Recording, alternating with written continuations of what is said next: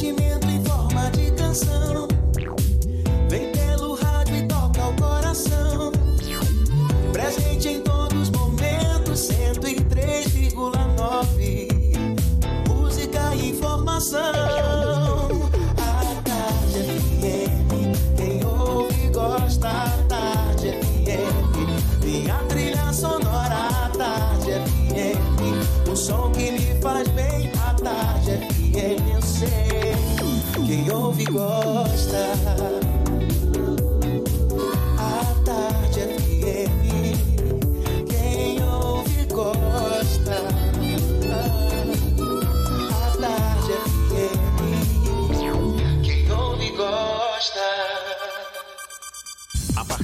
agora, na Tarde FM, Isso é Bahia. Um papo claro e objetivo sobre os principais acontecimentos do dia. Um programa com a marca do Grupo A Tarde de Comunicação e do Bahia Notícias. Para botar tempero no começo da sua manhã. Isso é Bahia. Isso é Bahia. Apresentação: Jefferson Beltrão e Fernando Duarte. Isso é Bahia. Oferecimento Ferreira Costa. Tudo para casa, construção e decoração. Que maravilha! Salve, salve, bom dia! Seja bem-vindo, seja bem-vinda! Estamos começando mais um Isso é Bahia e vamos aos assuntos que são destaque nesta terça-feira, 28 de abril de 2020. A CM Neto diz a lojistas e empresários que prioridade ainda é conter a Covid-19, mas afirma que protocolo para reabrir comércio está sendo finalizado. Cemitérios municipais de Salvador adotam novas regras para sepultamentos durante a pandemia. Salvador ultrapassa 1.400 casos de coronavírus, capital tem 48 mortes. Mais de 3 milhões de pessoas já testaram positivo para a Covid-19 no mundo. Pacientes das obras sociais Irmanduce que foram realocados para hospitais da rede estadual retornam para a unidade. Salvador convoca profissionais de saúde para trabalho temporário. Plataforma de apoio psicológico gratuito é lançada na capital baiana. Defensoria Pública da União estende atendimento para casos urgentes até o dia 15 de maio na Bahia. Câmara de Vereadores da capital rejeita projeto que suspendia meia passagem. Governo confirma André Mendonça no Ministério da Justiça e Alexandre Ramagem no comando da Polícia Federal. Celso de Mello autoriza inquérito no STF para apurar declarações de Moro com acusações a Bolsonaro. População se divide em relação a impeachment de Bolsonaro, diz Datafolha. São alguns dos assuntos que você acompanha a partir de agora no Isso é Bahia. Programa, você sabe, recheado de informação. Temos aqui notícias, bate-papo, comentários, tudo para botar tempero no começo da sua manhã. E junto comigo, senhor Fernando Duarte, bom dia! Bom dia, Jefferson, bom dia, Paulo Roberto na operação, Rodrigo Tardio e Vanessa Correia na produção. E um bom dia para os nossos queridos ouvintes que acompanham Isso é Bahia. Para quem está em quarentena em casa, quem está conseguindo cumprir o isolamento social dentro de sua residência, para quem é obrigado a sair de casa, profissionais da área de segurança pública, da área de saúde, quem trabalha com o setor rodoviário e metroviário, motoristas de aplicativo, de táxi, porteiros e tantas outras pessoas que precisam sair de casa nesse período. Sejam todos muito bem-vindos a mais uma edição do Isso é Bahia. A gente lembra, você nos acompanha também pelas nossas redes sociais, tem o nosso aplicativo pela internet no atardefm.com.br e também pode nos assistir pelo canal da Tarde FM no YouTube, se preferir pelo portal A Tarde. Estamos ao vivo também no Instagram do Grupo A Tarde. Então fique à vontade. Temos nossos canais de comunicação também para você participar, enviar suas mensagens. Não é isso, Fernando? WhatsApp no 71993111010 e também no YouTube ou no Instagram. Mande a sua mensagem e interaja conosco aqui no estúdio. Hoje não teve aquele cheirinho de café da bacia do. Eu esqueci da bacia de café porque eu tô com a máscara e aí eu não tô conseguindo sentir o cheiro ah, do café. Mas está batendo aqui, só que esse café não é democratizado de jeito nenhum. Só que amigo. eu tô sentindo que minha voz está estranha e eu já vou tirar a máscara. Tudo isso e muito mais a partir de agora para você.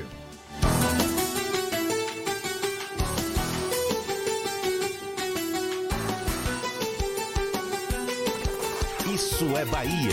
Previsão do tempo. Previsão do tempo. Previsão do tempo. A terça-feira em Salvador amanheceu com o céu nublado, choveu de novo durante a noite. Tá com cara de que vem mais chuva por aí. A temperatura agora é de 26 graus. Ives Macedo é quem tem essas informações. Vai fazer sol, vai ter chuva. Bom dia, Ives. Olá, muito bom dia para você, Jefferson. Bom dia, Fernando Duarte. Bom dia, Paulinho. Todo mundo ligado aqui na programação da Tarde FM. Olha, Jefferson, Salvador e região metropolitana continuam acumulando grandes volumes de chuva. Do dia 26 para o dia 27 de abril, a região de Salvador acumulou cerca de 100,1 milímetros de chuva. Nesta terça-feira, áreas de instabilidade vão perder força sobre Salvador e região metropolitana, mas ainda assim tem previsão de chuva. Uma chuva mais passageira pode ocorrer em alguns momentos do dia sem alerta de temporal para hoje, Jefferson. A mínima prevista para Salvador e região é de 24 e a máxima de 29 graus. Experimente os novos queijos cremosos Veneza no sabor cheddar e ervas finas. Cremoso, saboroso e sem amido. É a diferença no seu lanche. Saiba mais em arroba Veneza Lácteos em nossas redes sociais. Segue daí, Jefferson, eu volto já já com a previsão do tempo para o interior do estado. Tá combinado então, Ives. Até logo mais, agora 7 e 8 na tarde FM. Isso é Bahia. Alguns soteropolitanos viveram um dilema conceitual ao longo desses últimos dias durante as chuvas mais fortes aqui na capital.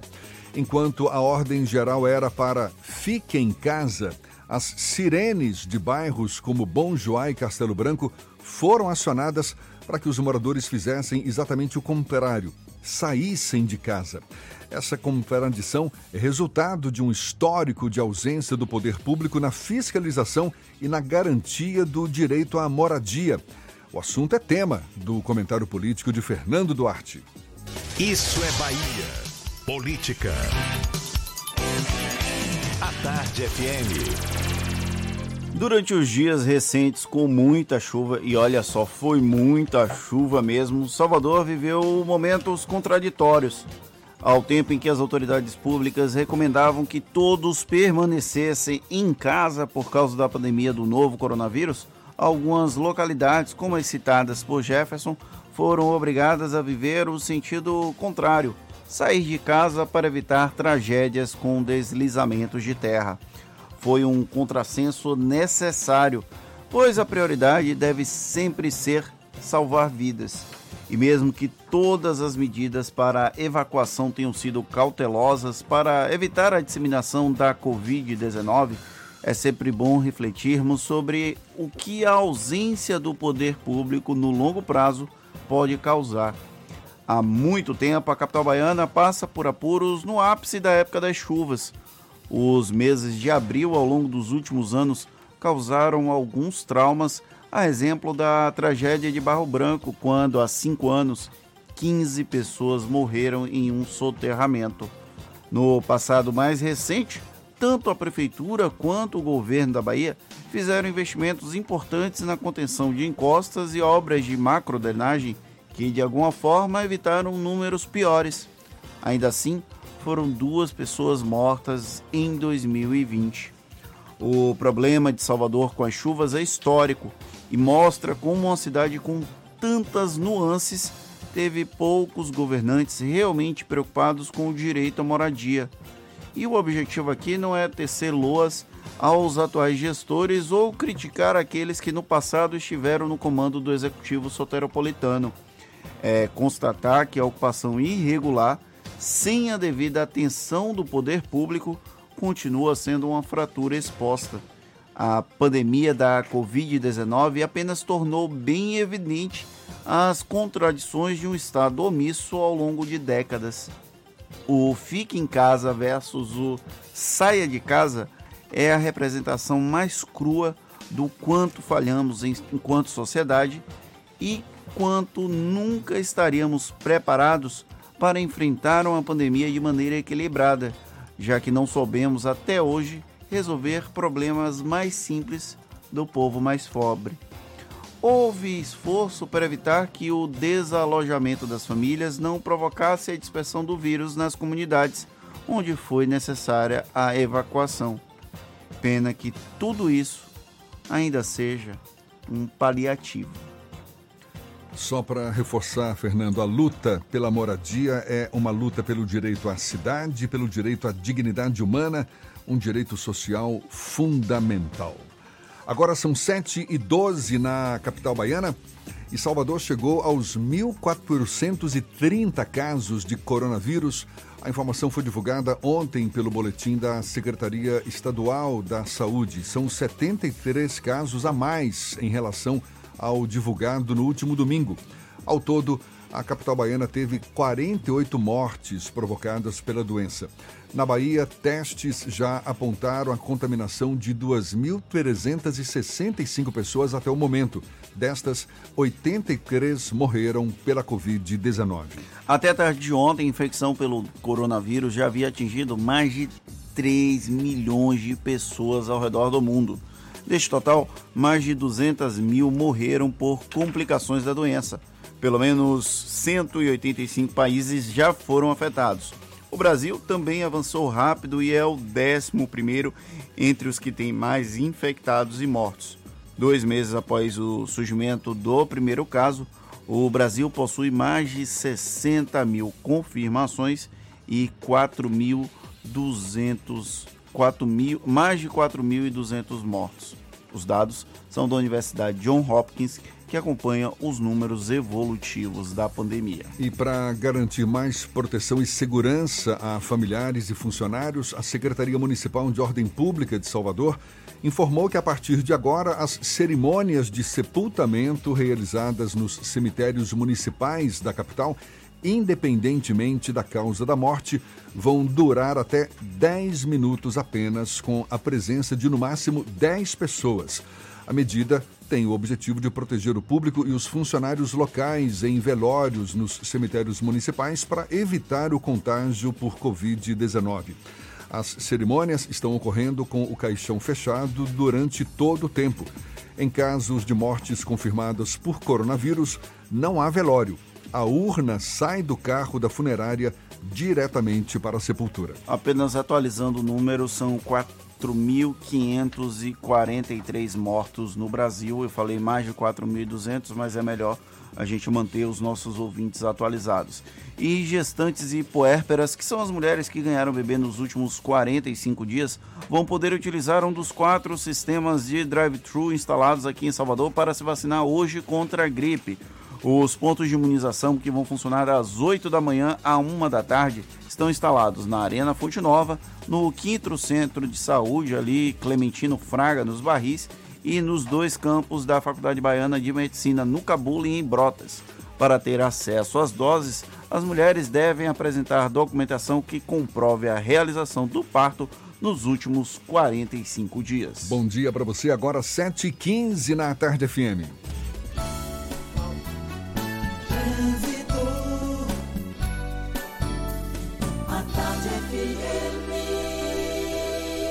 Oferecimento: Monobloco, Auto Center de portas abertas com serviço de leva e trás do seu carro. Ela está de volta, descansou nas férias e hoje já acordou cedinho de novo para acompanhar o movimento de veículos aqui na Grande Salvador. Cláudia Menezes, bom dia! Olá, Jefferson, muito bom dia para você. Dou um bom dia também para toda a turma do Isso é Bahia, Fernando, Paulinho, Tardio, todos vocês aí no estúdio. Voltei das férias e chego agora com informação importante. Uma árvore caiu na rua Ranulfo Oliveira, que liga o Jardim Apipema ao Calabar. Parte da via está interditada e com a queda dessa árvore, um poste também está inclinado. Claro, serve aí de alerta para você que vai passar por essa região. Coronavírus, não deixe que ele viaje com você. Juntos vamos vencer essa pandemia. CCR, viva seu caminho. Volto com você, Jefferson. Valeu, Cláudia. A Tarde FM de carona com quem ouve e gosta. pacientes das obras sociais Irmã Dulce, que foram realocados para hospitais da rede estadual, retornam para a unidade de origem. A gente dá os detalhes já já. 7h16 na Tarde FM. Você está ouvindo Isso é Bahia. Para vencermos o coronavírus, o mais importante é: fique em casa. Lave sempre as mãos com água e sabão e fique em casa. Não são férias, é um compromisso de todos. Fique em casa. A Bahia contra o coronavírus. Governo do Estado. Atenção estudantes da rede estadual de educação. O governo do estado começou a liberar o primeiro lote do Vale Alimentação Estudantil para esse período de quarentena. Se você estuda em Salvador ou em Feira, confira se seu nome já está na lista pelo site educação.ba.gov.br e saiba em qual supermercado você deverá comprar seu alimento. Se seu nome não estiver na lista do site, ligue 0800 284 0011. Governo do Estado. Para vencermos o coronavírus, o mais importante é: fique em casa. Lave sempre as mãos com água e sabão e fique em casa. Não são férias, é um compromisso de todos. Fique em casa. A Bahia contra o coronavírus. Governo do Estado. Você sabe o que a Assembleia faz?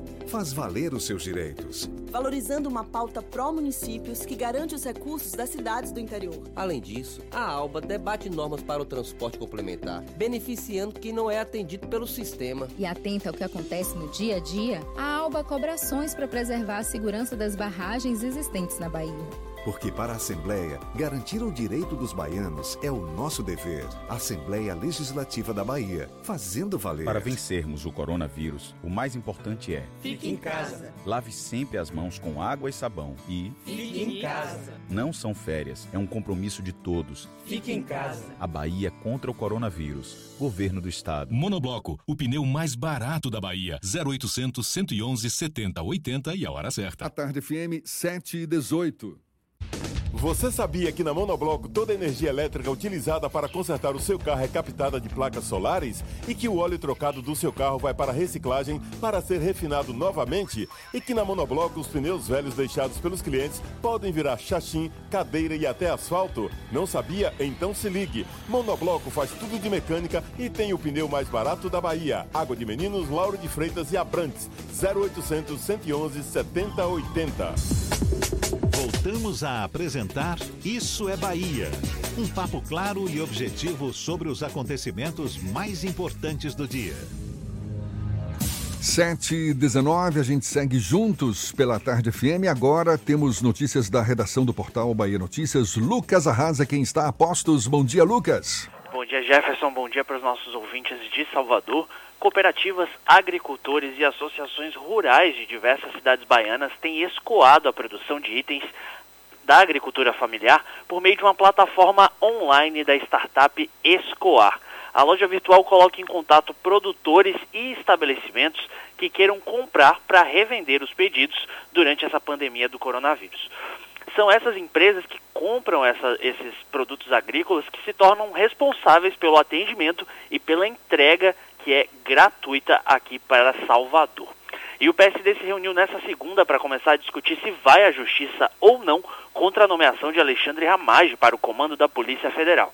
Líder do bloco no Senado, o senador Otto Alencar criticou a escolha de Ramage e garantiu que não vai permitir que o PSD aceite qualquer cargo no governo, mesmo durante a aproximação do presidente com os partidos da chamada velha política. Para Otto, Bolsonaro demonstrou ter medo de algo ao realizar a troca no comando da PF. Ramage é amigo dos filhos do presidente, que inclusive são investigados pela PF, e foi nomeado hoje por Bolsonaro para o cargo de diretor-geral da PF. Eu sou Lucas Arraes, falo direto da redação do Bahia Notícias para o programa Isso é Bahia. É com vocês aí do estúdio. Maravilha, Lucas, valeu. E os pacientes do Hospital Santo Antônio das Obras Sociais Irmã Dulce, que foram realocados para unidades hospitalares da Rede Estadual de Saúde, começaram a retornar para a unidade de origem. De acordo com a Secretaria de Saúde da Bahia, a unidade ganhou uma câmara de descontaminação de profissionais de saúde. Após a retirada dos 200 pacientes, o Hospital Santo Antônio passou por limpeza para evitar o contágio do novo coronavírus. Na semana passada, a assessoria de comunicação da OSID divulgou que o Hospital Santo Antônio registrava 64 profissionais diagnosticados com coronavírus, além de 30 pacientes com a doença e duas mortes. E olha só, a loja da rede Atacadão Atacarejo, localizada no bairro do Cabula, aqui em Salvador, interrompeu as atividades ontem após um funcionário testar positivo para a Covid-19. Durante o fechamento, que deve acontecer somente até hoje, vai ser realizada a sanitização do espaço físico e testagem dos demais funcionários. De acordo com a assessoria do supermercado, o funcionário infectado está afastado das atividades desde a última quarta-feira, quando começou a apresentar sintomas, mas o resultado do exame só saiu ontem. O prefeito de Salvador, ACM Neto, se reuniu com representantes do setor logista, também com empresários, para avaliar os impactos do novo coronavírus na economia e discutir de que forma se daria uma reabertura do comércio na capital baiana. O prefeito disse que já iniciou um protocolo de retomada das atividades comerciais na cidade, mas que ainda não existe uma data definida para que essa reabertura ocorra. As medidas restritivas em relação ao comércio aqui em Salvador vigoram até o dia 4 de maio.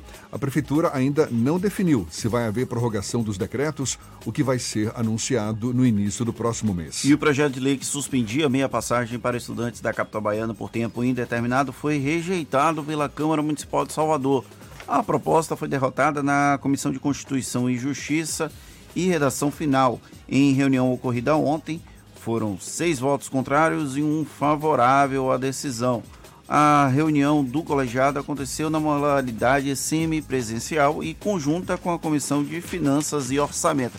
Aqueles projetos que você não entende qual o pé e qual a cabeça dele, porque não faz sentido você suspender a meia passagem para tentar coibir que os estudantes saiam de casa, sendo que às vezes os estudantes são as pessoas mais indicadas para sair de casa para, por exemplo, fazer as compras e na farmácia, já que a família está imbuída, alguns ainda trabalhando e as pessoas mais idosas não podem sair de casa. Mas é aquela história, né? Pense no absurdo, na Bahia sempre tem um precedente. Ainda bem que o projeto foi derrubado. Agora, 7 e 22 e para enfrentar as dificuldades provocadas pela pandemia do novo coronavírus, mais de 25 mil cestas básicas estão sendo distribuídas pela Prefeitura para pessoas que vivem abaixo da linha da pobreza, pessoas inscritas no cadastro único e que não receberam anteriormente benefício semelhante da Prefeitura. Essa iniciativa, essa operação começou ontem no estádio Manuel Barradas, o Barradão, mas a ação conta também com outros 11 pontos de distribuição. A gente se inteira um pouco mais sobre o assunto, conversando agora com a secretária de Promoção Social e Combate à Pobreza, também presidente do Conselho Municipal dos Direitos Humanos, Cidadania e Defesa Social da capital baiana, Ana Paula Matos. Bom dia, seja bem-vinda, secretária. Bom dia, Jéssica. Bom dia, Fernando. A oportunidade aqui está com vocês para poder esclarecer os direitos das pessoas e tentar ajudá-los a passar de uma maneira mais tranquila e menos traumática essa pandemia. Então, é uma, é uma iniciativa que está sendo realizada em parceria com as Forças Armadas. A senhora pode detalhar um pouco mais? Posso sim. A verdade, a gente verificou no nosso cadastro único que existiam muitas pessoas abaixo da linha de pobreza, como você falou, em situação de extrema pobreza, que são aquelas pessoas que vivem com a renda per capita por pessoa da família de até 89 reais por mês. Então a gente fez esse levantamento dessas pessoas, identificamos que nesse universo tinham pessoas que não têm Bolsa Família alguma e outras que têm uma pequena Bolsa Família de até 100 reais. Então já levantamos esses dados no cadastro, depois nós excluímos dessas pessoas aquelas que têm filhos na escola municipal, que já receberam a sua cesta, e também aquelas que no próprio Cade Único se autodeclararam do mercado informal, porque também receberiam o benefício. Então, a partir desse universo, levei esse assunto ao prefeito. Ele imediatamente entendeu que essas pessoas precisariam de um apoio imediato, mandou para a Câmara Municipal de Vereadores uma lei, foi aprovada. E aí disse ao prefeito, prefeito, é muito importante, agora eu vou precisar de seu apoio para distribuir. Por quê? Nós temos hoje uma série de serviços que foram ampliados, nossa secretaria está trabalhando 24 horas por dia, todos os dias, porque tem idosos sob nosso cuidado, institucionalizados, crianças, pessoas em situação de rua, e precisaria de um apoio. Então, imediatamente, o secretário Luiz Galvão, que é a Articulação Comunitária de Prefeituras Bairros, ofereceu esse apoio, toda a estrutura, conversou com o Exército e a gente montou em 10 prefeituras bairros 12 pontos de atendimento. Por quê? Duas prefeituras bairros, que são subúrbio e Cajazeiras, pela sua estrutura e geográfica e também é, do local mesmo, nas questões do local, elas precisaram de dois pontos. Isso começou ontem, o prefeito fez entrevista coletiva no Barradão, representando a área da Prefeitura Bairro Pau da Lima. A gente teve um trabalho muito organizado. Quem foi para lá foi informado por telefone, por ligação, por SMS e por telegrama.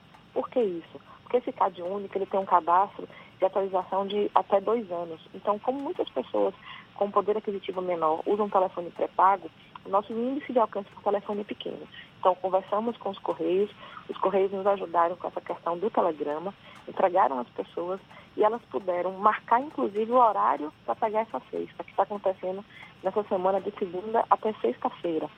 Tem um site também, que é www.salvadorportodos.salvador.ba.gov.br. Aí você bota barra cesta básica. Lá a pessoa consulta pelo nível CPF se tem direito. Se tiver, ela já agenda o horário que ela vai receber sua cesta.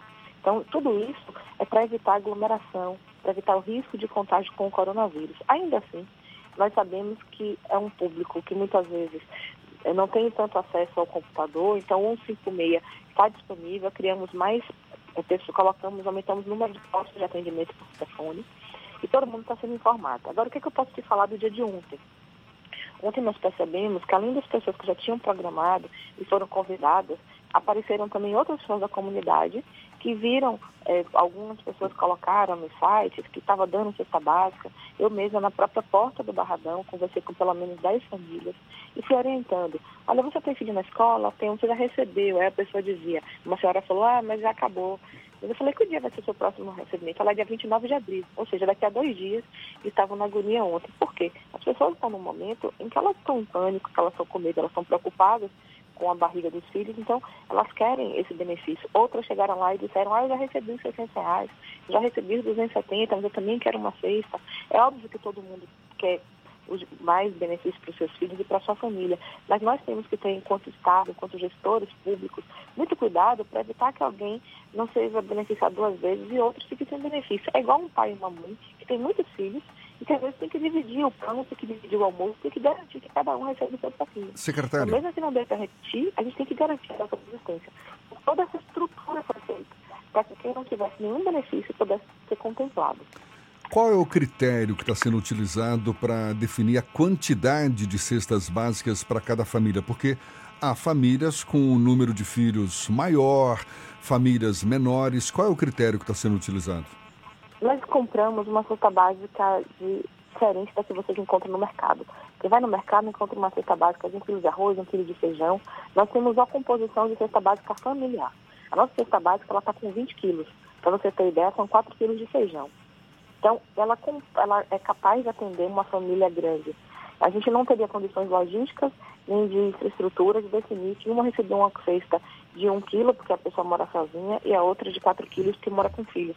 Porque na hora que a gente entregasse para um de um jeito e para outro de outro, poderia gerar caos, poderia gerar confusão. E hoje o que a gente menos precisa é ter nenhum risco de vida dessas pessoas. Então, por isso que nós pagamos uma cesta grande, que dá para atender uma família muito numerosa. E ainda assim, nesses números de 22.712 pessoas nessa categoria específica, tem também mais mil idosos que a gente identificou no CAD único, que existem idosos que moram sozinhos. A composição do familiar deles é eles mesmos. E desses idosos, muitos recebem um DPC, recebem essa aposentadoria de um salário mínimo, mas tem outros que vivem com até 522 reais. Então, neste caso, nós identificamos mil idosos nessa situação e também estão lá. Então você vai olhar, poxa, um idoso vai pegar uma cesta básica de 20 quilos, mas nós sabemos que a nossa comunidade, as pessoas, elas são muito solidárias. Então, se ele mora sozinho e está com a cesta de 20 quilos, ele vai dividir com o vizinho, que já é o que cuida dele quando ele adoece. Então, essa cesta é uma cesta de 20 quilos, inclusive, as pessoas estão com dificuldade para carregar, é uma cesta familiar. É a cesta que nós já trabalhamos na assistência social, que é diferente da cesta da educação, que é um pouquinho menor, porque na educação é por filhos. Então, você tem dois filhos, você leva duas cestas. No nosso caso, é uma cesta que comporta a maior família. de 20 quilos, uma cesta com 4 quilos de feijão. É uma cesta bem curtida. Secretária, no caso desses idosos e de pessoas com algum tipo de dificuldade de locomoção, como é que está acontecendo a distribuição das cestas básicas para essas pessoas? Nós permitimos que esses idosos pudessem mandar um portador com o seu documento oficial de identidade para buscar essa cesta. E a gente também comunicou com antecedência, identificamos o horário e essas pessoas foram buscar eh, essa cesta através de portadores. Além da distribuição de cestas, a prefeitura também está com outros programas de apoio a pessoas em condição de vulnerabilidade social durante o período da pandemia, com inclusive a distribuição é, de refeições. Como é que está esse processo e quais são as outras iniciativas que a prefeitura aqui do município tem, tem tido para, de alguma forma, tentar mitigar os efeitos negativos dessa quarentena, desse isolamento social? A primeira coisa que a Secretaria fez foi identificar os nossos públicos de vulnerabilidade social e classificar por tipo e grau de risco. Então, primeiro nós fomos cuidar dos idosos, que são os mais suscetíveis. Desde o primeiro dia que o coronavírus foi identificado em Salvador, nós determinamos, pedimos ao prefeito que baixou um decreto proibindo visita a todos os abrigos. A Secretaria tem um abrigo de execução própria, que é o Dom Pedro, três conveniados, mas na cidade tem 47. Então, nós colocamos um técnico de referência em cada abrigo, porque e também passamos a entregar cestas básicas, luvas, materiais de higiene para essas instituições. Por quê? À medida que eu proíbo a visita, também eu acabo fechando uma porta de entrada de doações. Então, nós fizemos isso. Logo depois, nós fomos trabalhar com o público de crianças que estão institucionalizadas, aguardando a adoção muitas vezes. Fizemos a mesma coisa, levando cesta básicas, levando fraldas, material de limpeza. Também trabalhamos com crianças com microcefalia e com a, com a síndrome congênita da Zika vírus, entregando fraldas e cestas básicas. Além disso, nós trabalhamos com o público em situação de rua, tem 13 abrigos na cidade que são execução privada, de pessoas que gostam de ajudar. Também fizemos o mesmo trabalho de identificar técnicos, de verificar a situação, mandar material de higiene, alimentação e, sobretudo, orientações. Além disso, nós fizemos um trabalho específico para a população em situação de rua. Só nesse período nós já inauguramos 646 novas vagas. Quando a gente tem um abrigo desse, nós temos assistentes sociais, psicólogos, orientações de higienização, álcool gel, máscara, luva à disposição e, sobretudo, banheiro, quarto, às vezes todas as refeições diárias, mas a gente também não pode obrigar ninguém a sair da rua. Então, além de dar essa atuação, essa proteção nas vagas de hotéis, nós também criamos um trabalho, reforçamos a abordagem social, um trabalho de orientação, nos associamos ao movimento de população em situação de rua, às universidades, como o Instituto de Saúde Coletiva da UFBA e a, UNEB, que tem um trabalho também na mesma, na mesma sintonia. Eles estão indo para as ruas, por exemplo, de hoje até sexta-feira à noite. A nossa equipe, junto com o movimento com a Universidade Federal da Bahia, vai estar nas ruas para tentar sensibilizar outras pessoas a irem para os abrigos. Mas como a gente sabe que nós não podemos abrigar, eles são cidadãos com direito de ir e vir, nós também estamos dando estrutura na rua. Passamos a oferecer, como você falou, 3.900 quentinhas diárias, mais 3.900 lanches. Aumentamos o ponto de apoio a eles, que nós temos centros POPs, que são centros especializados para a população em situação de rua. Eram três, inauguramos o quarto, que foi na Djalma Dutra. Esses centros normalmente são espaços onde eles fazem cursos, oficinas, se preparam para o mercado de trabalho, eh, tomam banho, fazem lanche, mas neste momento a gente não está podendo fazer esse trabalho interno, então eles foram reconfigurados, eles viraram pontos de apoio estratégico. Tem o banho, tem a higienização, tem o lanche, mas tem também a alimentação. Aí, junto com isso, colocamos uma lavanderia móvel na cidade para que eles possam lavar as roupas. Já instalamos dois contêineres com chuveiros. E nós ainda não inauguramos, porque a gente está fazendo outras estruturas ao redor, mas já está instalado na, no estacionamento São Raimundo, que vai ser inaugurado essa semana.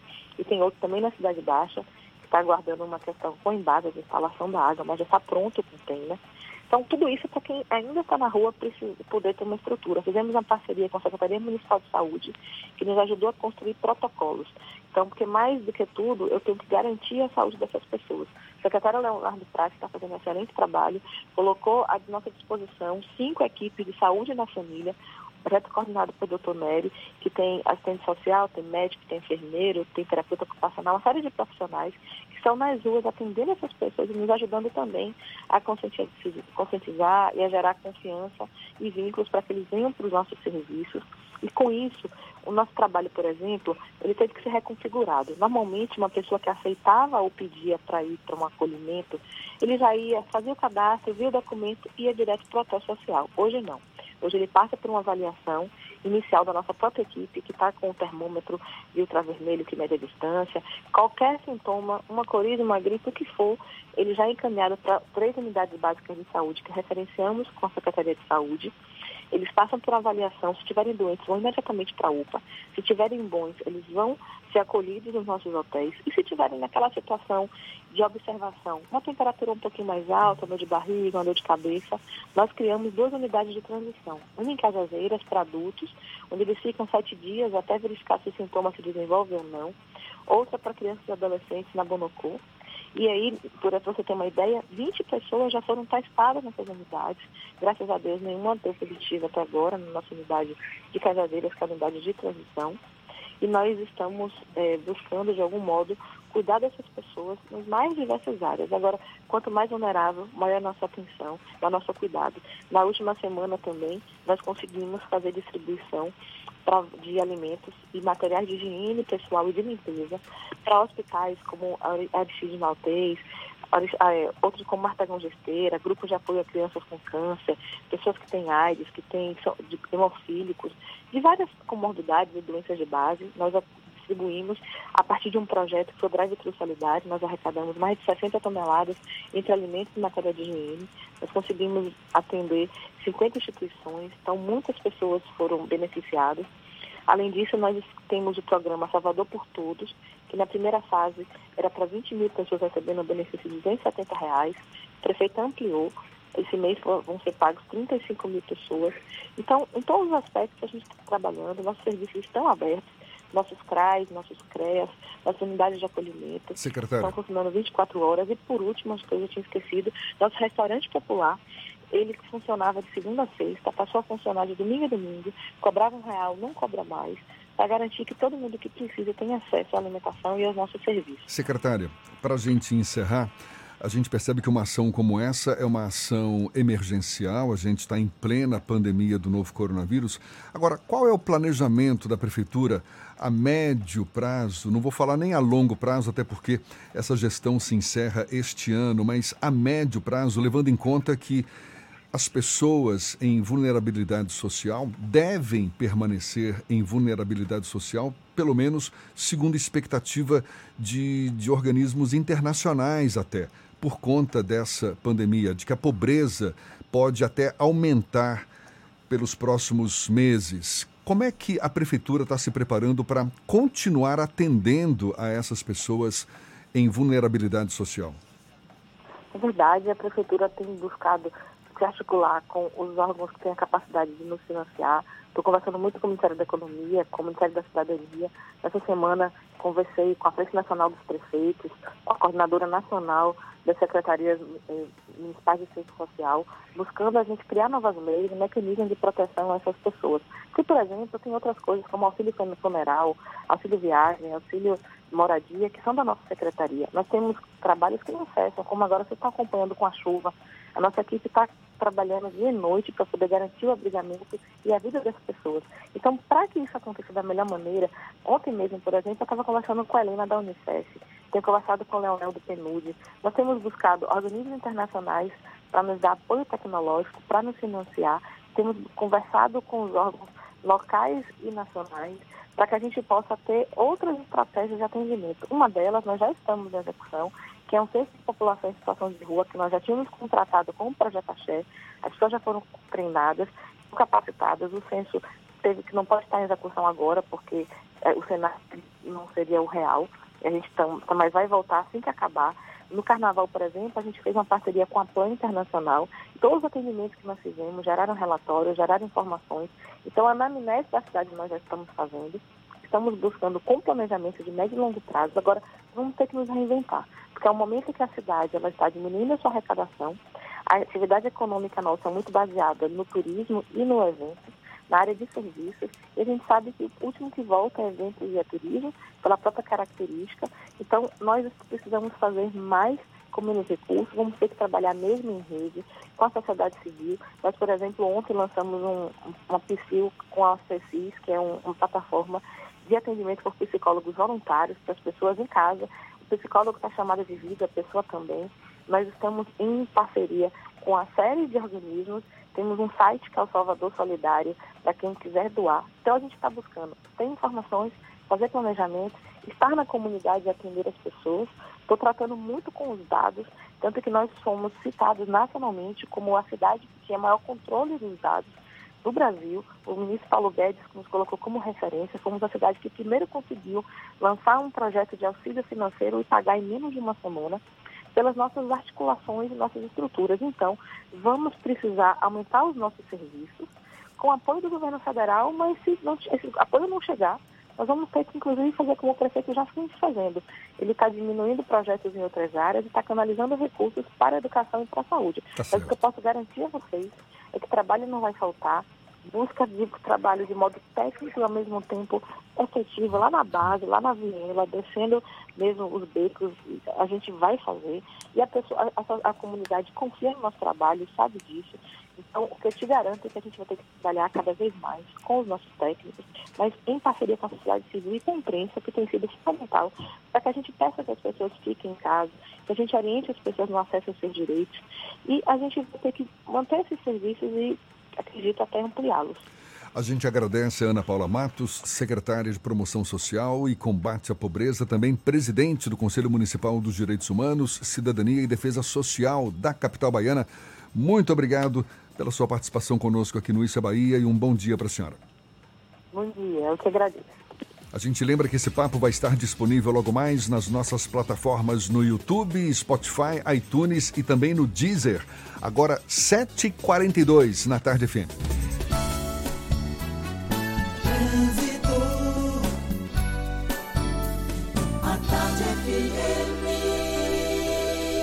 Oferecimento: Monobloco, Auto Center de portas abertas com serviço de leva e trás do seu carro. A gente tem novas informações com Cláudia Menezes. É você, Cláudia. Oi, Jefferson. Volto com mais informações. Uma árvore está caída na rua Marechal Gabriel Botafogo, no bairro do Barbalho, entre o Colégio Ceia e o Forte do Barbalho. Toma toda a via. Essa situação aconteceu há uns três dias, mas a árvore ainda não foi retirada do local. A opção de desvio é a rua Aristides Ático, no Laná. Experimente os novos os queijos cremosos Veneza no sabor cheddar e ervas finas. Cremoso, saboroso e sem amido. É a diferença no seu lanche. Saiba mais em arroba Veneza Lácteos em nossas redes sociais. Volto com você, Jefferson. Valeu, Cláudia. A Tarde FM de carona com quem ouve e gosta. Salvador convoca profissionais de saúde para trabalho temporário. A gente dá os detalhes já já. Agora 16 para as 8 na Tarde FM. Você está ouvindo Isso é Bahia. Para vencermos o coronavírus, o mais importante é: fique em casa. Lave sempre as mãos com água e sabão e fique em casa. Não são férias, é um compromisso de todos. Fique em casa. A Bahia contra o coronavírus. Governo do Estado. Você sabe o que a Assembleia faz? Faz valer os seus direitos. Lutando para evitar a saída da Petrobras e manter empregos e investimentos no Estado. Também cria políticas que valorizam as mulheres, os negros, o público LGBT e a oferta de uma educação de qualidade para indígenas. E ainda dão prioridade de matrícula em escolas públicas às crianças filhas de vítimas de violência doméstica. Porque para a Assembleia, garantir o direito dos baianos é o nosso dever. Assembleia Legislativa da Bahia, fazendo valer. Para vencermos o coronavírus, o mais importante é: fique em casa. Lave sempre as mãos com água e sabão e fique em casa. Não são férias, é um compromisso de todos. Fique em casa. A Bahia contra o coronavírus. Governo do Estado. Quando o assunto é segurança do paciente, o Hospital Santa Isabel é referência internacional. Os atendimentos à emergência seguem normalizados e para aqueles pacientes que precisam manter seus tratamentos, consultas, exames e cirurgias, o Santa Isabel mantém fluxos seguros com equipes específicas dentro de rigorosos padrões de segurança. Pacientes com dificuldades respiratórias são atendidos em estrutura distinta e com equipes exclusivas. Vamos juntos superar Para esse momento. vencermos o coronavírus, o mais importante é: Fique em casa. lave sempre as mãos com água e sabão e Fique em casa. não são férias, é um compromisso de todos. Fique em casa. A Bahia contra o coronavírus. Governo do Estado. Central Papelaria, os melhores preços e a maior variedade em material escolar e escritório da Bahia e a hora certa. A tarde FM, 16 para as 8. 3369 mil. Central Papelaria, variedade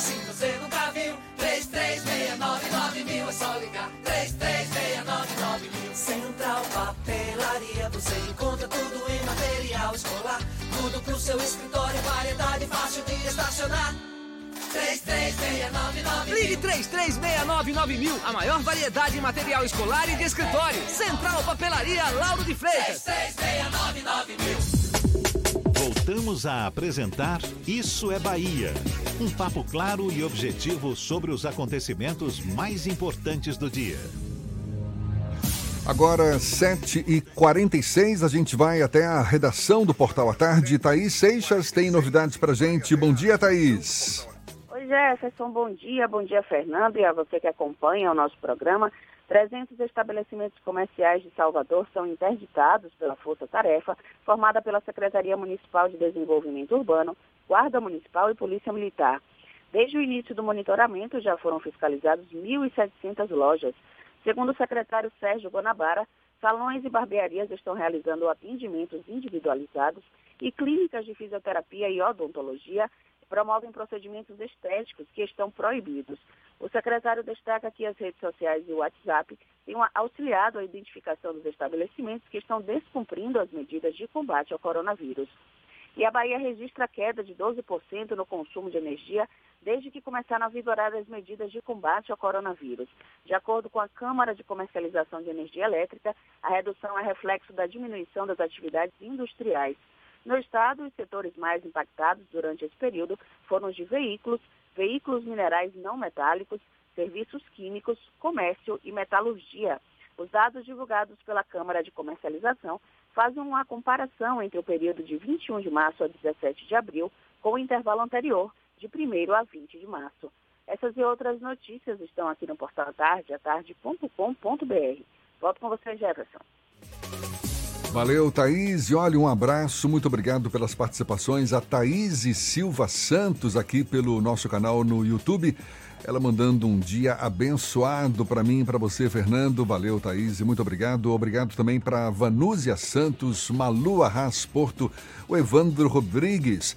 Também tem o Ricardo Santos, o Antônio Lima, dizendo que nos assiste todos os dias pela internet e que está de quarentena, infelizmente, segundo ele, mas é necessário. Valeu, Antônio, muito obrigado pelas participações. Pelo WhatsApp também, tem muita gente aí. Tem muita gente, recado. a Cristina Maria, o Nixon Almeida dos Santos, a Valquíria Ferreira, o Zé Caraújo, a Zeneide, que sempre manda o café pra gente, a Cristiane Juriti, a Cristina Maria Suzar, tá sentindo falta de Luciana da Alemanha, esses dias não apareceu, a Sandra Mara também não deu bom dia aqui no Isso é Bahia, mas tem gente também interagindo no Instagram, tem a Marisa Costa dando bom dia, amores, tem uma pessoa aqui na bronca com um colégio particular de Salvador, a Clarice Tardio, que não teve nenhuma recomendação de. não está cumprindo a recomendação de redução da mensalidade.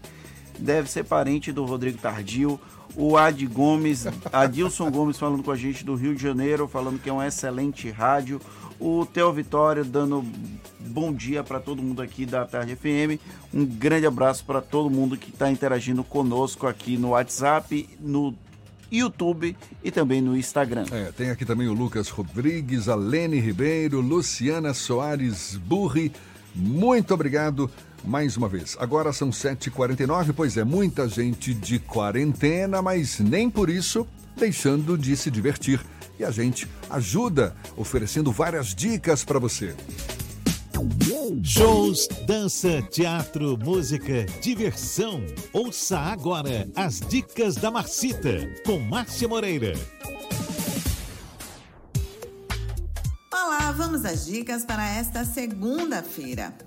Amanhã, 28 de abril, é o Dia da Educação. Para comemorar a data, acontece o festival Nenhum para Trás, uma iniciativa da Fundação Roberto Marinho e do canal Futura. A programação é diversificada e inclui shows musicais, contação de história e debates sobre temas relativos à educação. Às 11 da manhã, tem contação de histórias com Fátima Verônica, com narrativas que demonstram a profunda relação do ser humano com a natureza.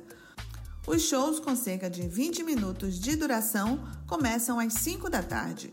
Programação completa no site diadaeducação.org.br. De 6 de maio a 10 de junho, o escultor Israel Kislansky vai promover um curso de História da Arte online. As aulas serão uma vez por semana, à noite, para facilitar o acesso de quem está trabalhando em casa durante o dia. Entre os assuntos a serem tratados estão o barroco, o modernismo e a contemporaneidade. Informações e inscrições pelo telefone 11 97558 2101. Vou repetir: 11 97558 2101. Mais dicas para curtir de casa no meu Instagram, Dicas da Macita. Beijos e fique em casa. Agora são 7h51. Foi divulgada a lista de profissionais aprovados para trabalhar de forma temporária para a Secretaria Municipal da Saúde aqui na capital baiana. Isso durante o período da pandemia do coronavírus. Os aprovados devem enviar os documentos solicitados no edital até hoje, às 11h45 da noite, por meio do site oficial do recrutamento. Foram aprovados enfermeiro, técnico em enfermagem, técnico em laboratório, médico clínico e também fisioterapeuta. E foi lançada ontem aqui em Salvador a plataforma Psio Acolhimento, voltada a oferecer apoio psicológico online e gratuito. A ferramenta que conecta psicólogos voluntários aos cidadãos que estão em isolamento social já conta com 200 profissionais cadastrados. Para ter acesso ao atendimento, é preciso ser maior de 18 anos e realizar um cadastro para acessar a lista de profissionais disponíveis. O serviço funciona 24 horas por dia e é feito por videochamada com duração média de 20 minutos todos os profissionais cadastrados possuem registro no Conselho Regional de Psicologia. Como é que é o nome da plataforma? Psil Acolhimento. Psil. Psil. Psil. Psil Acolhimento. Psil, Psil. Tá certo. Agora 7h52, já 53, aqui na Tarde FM. Isso é Bahia. Economia. A Tarde FM. Bom dia, Jefferson. Bom dia, Fernando. Bom dia, queridos ouvintes da Rádio Tarde FM. Ontem, o nosso índice Bovespa fechou em 78.200 pontos, com alta de 3,86%, se recuperando assim da forte queda de sexta-feira. Por dois principais motivos: o movimento global de alta das bolsas e os discursos do ministro Paulo Guedes e do presidente da Câmara, Rodrigo Maia, que demonstraram um possível acordo para maior governabilidade do governo Bolsonaro. Enquanto o dólar teve uma nova alta, agora de 1,17%, fechando novamente no mais alto patamar nominal da história, a R$ 5,65. E para hoje, o foco do investidor fica na divulgação do IPCA 15 pelo IBGE, que mede a inflação no Brasil. Eu sou Nicolau Eloy, sócio da IP Money, a nova plataforma educacional da IP Investimentos. E para maiores informações, nos acompanhe no nosso Instagram, ipmoney.com.br. Isso é Bahia. Apresentação: Jefferson Beltrão e Fernando Duarte. A Tarde FM. Quem ouve, gosta. Olha só, ao lado de gestores de outros estados, o governador da Bahia, Rui Costa, entrou com um pedido temporário de suspensão das dívidas estatais junto ao Supremo Tribunal Federal. Em transmissão ao vivo na noite de ontem, o governador comentou a videoconferência onde ele e demais governadores conversaram com o presidente do STF, Dias Toffoli, além do ministro Alexandre de Moraes, o advogado-geral da União, André Mendonça, e procuradores. Rui informou que o presidente do STF determinou que Banco do Brasil, Caixa Econômica e BNDES se manifestem em até 24 horas para que essas instituições financeiras possam se posicionar sobre o pedido dos governadores. O encontro teve caráter de audiência de conciliação, já que os estados têm solicitado a suspensão temporária do pagamento de dívidas junto à União para que os recursos sejam utilizados nas ações de combate ao coronavírus. E olha só, Jefferson, peraí que travou aqui, voltou. A Defensoria Pública da União estendeu o atendimento para demandas urgentes em todas as 70 unidades do Brasil até o dia 15 de maio. A medida foi iniciada no dia 20 de março e visa promover a prestação mínima de assistência jurídica gratuita, enquanto colabora para evitar aglomerações e possíveis transmissões da Covid-19. Aqui em Salvador, a unidade está fechada, mas os servidores atuam em regime de plantão para atender aos casos de urgência, como restrição de liberdade, casos relacionados ao auxílio emergencial e referentes a benefícios previdenciários que eventualmente tenham sido cessados. Ibis Macedo já nos falou mais cedo que deve ter mais chuva ao longo desse dia. E olha só, Salvador já registra acúmulo de chuva superior ao dobro do que era esperado para todo o mês de abril. Somente ontem, em um intervalo de seis horas, choveu aqui na capital baiana o equivalente a um terço da média histórica esperada para todo mês. Foram mais de 100 milímetros registrados nesse intervalo, conforme o diretor-geral da Defesa Civil de Salvador, a Codesal Sóstenes Macedo. Até Paulinho chegou hoje aqui dizendo que teve árvore rolando morro abaixo, lá perto de onde ele mora, ali perto do conjunto dos bancários, sim, no Estiep, não é isso? Ou seja, muito chão encharcado, não é? Então, Foi risco... mais do que o dobro né, de chuvas para o mês de abril todo. É, só nesse intervalo de seis horas ontem, um terço da média histórica esperada para todo o mês de abril. Muita chuva. Agora, 7h57 na tarde FM.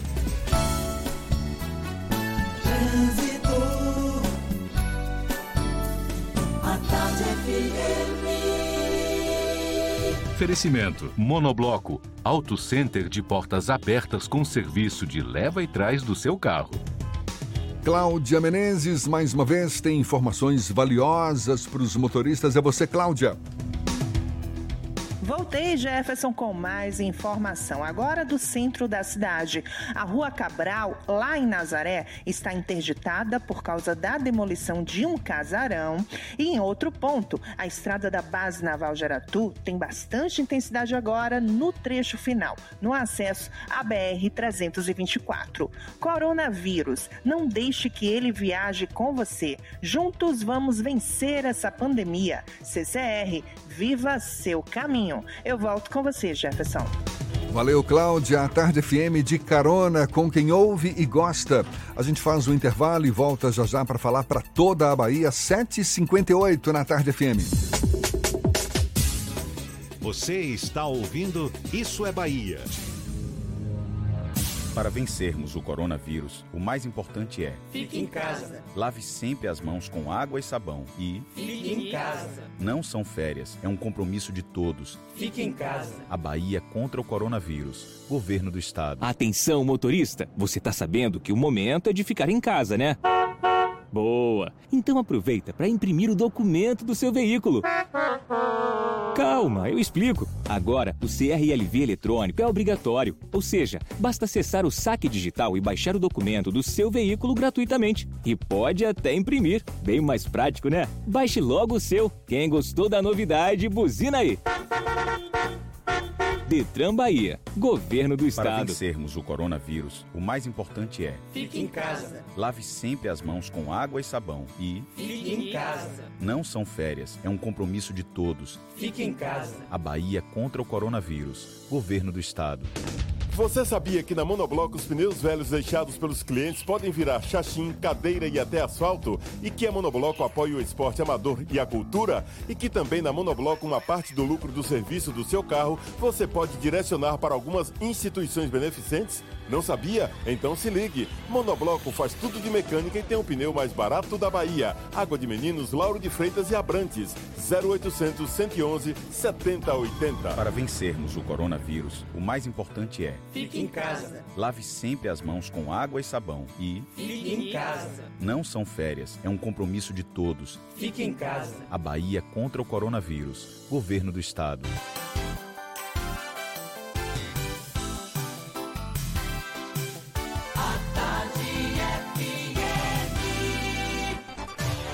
Atenção, emissoras afiliadas à Tarde FM. Em 5 segundos, Isso é Bahia. Para todo o estado.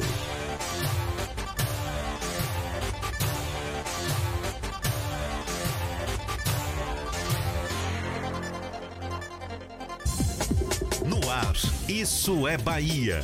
Informação com a marca do Grupo A Tarde e do Bahia Notícias. Política, segurança, saúde, cidadania. Isso é Bahia.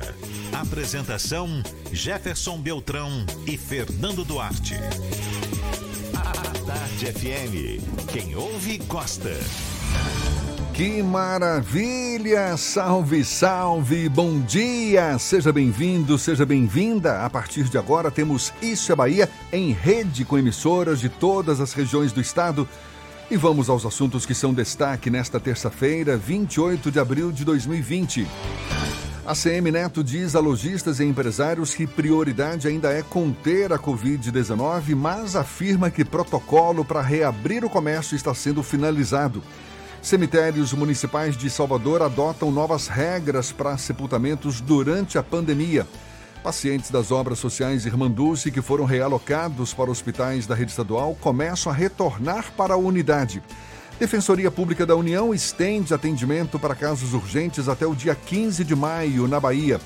Liminares bloqueiam mais de 100 milhões de reais em três municípios baianos para evitar desvio de recursos. Governo confirma André Mendonça no Ministério da Justiça e Alexandre Ramagem no comando da Polícia Federal.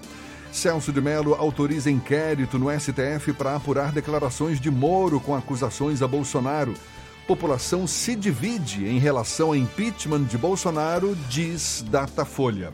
Isso é Bahia, programa recheado de informação temos aqui notícias, bate-papo, comentários para botar tempero no começo da sua manhã. E junto comigo neste clima de terça-feira, todo temperado, às vezes pimentado também, sou Fernando Duarte. Bom dia!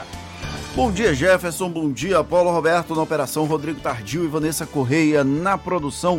E um bom dia para as nossas queridas emissoras parceiras e afiliadas, a Itapuí FM de Tororó, Eldorado FM de Teixeira de Freitas, RB Líder FM de Rui Barbosa, Serrana Líder FM de Jacobina, Baiana FM de Itaberaba, 93 FM de Jequié, Interativa FM de Itabuna, Ativa FM de Eunápolis, Cultura FM de Paulo Afonso, Líder FM de Irecê e Cidade FM de Luiz Eduardo Magalhães. Sejam todos muito bem-vindos a mais uma edição do Isso é Bahia. A gente lembra, você nos acompanha também pelas nossas redes sociais, nosso aplicativo, pela internet no atardefm.com.br.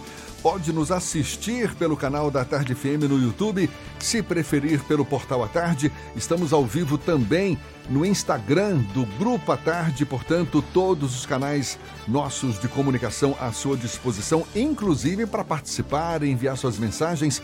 Por favor, seu Fernando. WhatsApp no 71993111010 e também no YouTube e no Instagram. Mande a sua mensagem e interaja conosco aqui no estúdio. Tudo isso e muito mais a partir de agora para você.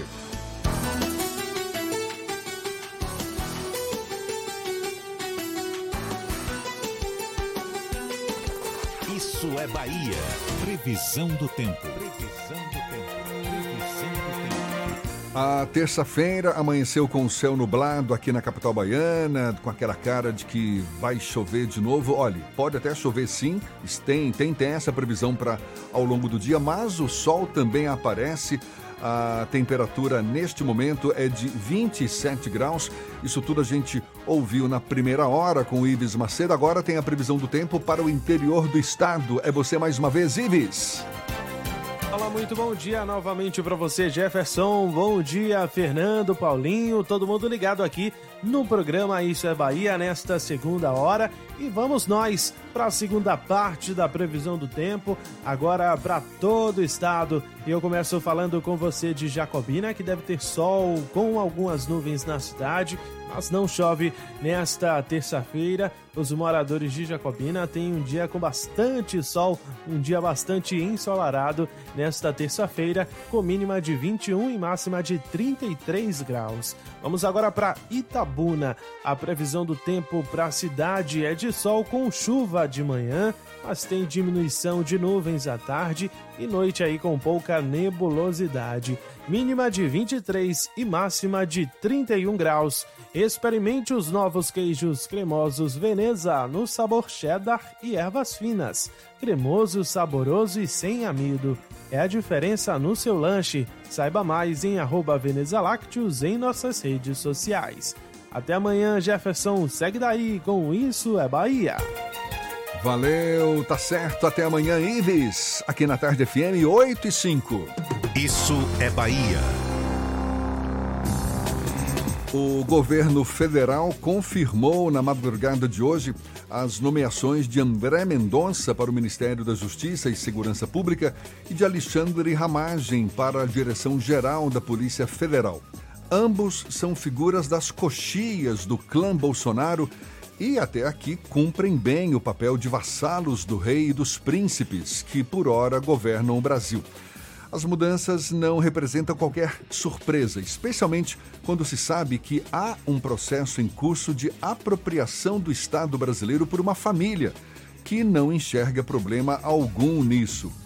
Mesmo que sejam extremamente competentes, André Mendonça e Alexandre Ramagem chegam aos novos postos com um estigma grave de que ali estão por influência dos Bolsonaro.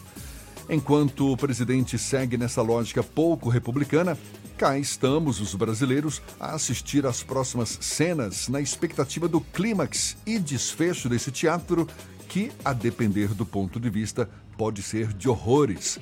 As novidades do Executivo Federal são tema do comentário político de Fernando Duarte. Isso é Bahia. Política.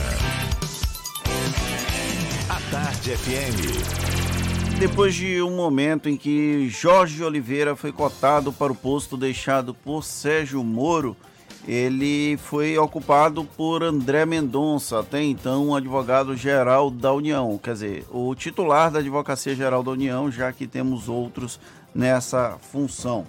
O André Mendonça é o terrivelmente evangélico citado por Bolsonaro como um dos possíveis nomes para uma vaga no Supremo Tribunal Federal, a vaga que se abre agora no próximo mês de novembro com a aposentadoria compulsória ou nos bastidores, né, na, no, como se fala no popular, a expulsória do ministro Celso de Mello.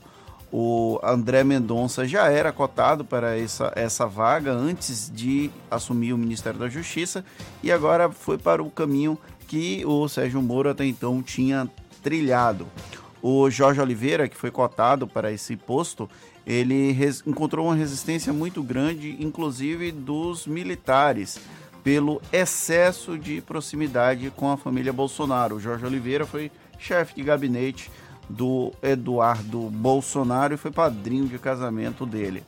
Já o Alexandre Ramagem, que assume agora a direção geral da Polícia Federal, ficou muito próximo da família depois de fazer a segurança do então candidato à presidência da República em 2018.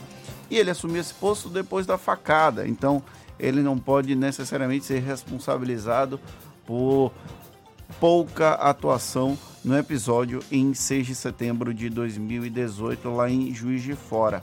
Agora, Alexandre Ramagem vai, vai comandar a PF logo depois do demissionário Sérgio Moro acusar o presidente Jair Bolsonaro de interferir politicamente na corporação.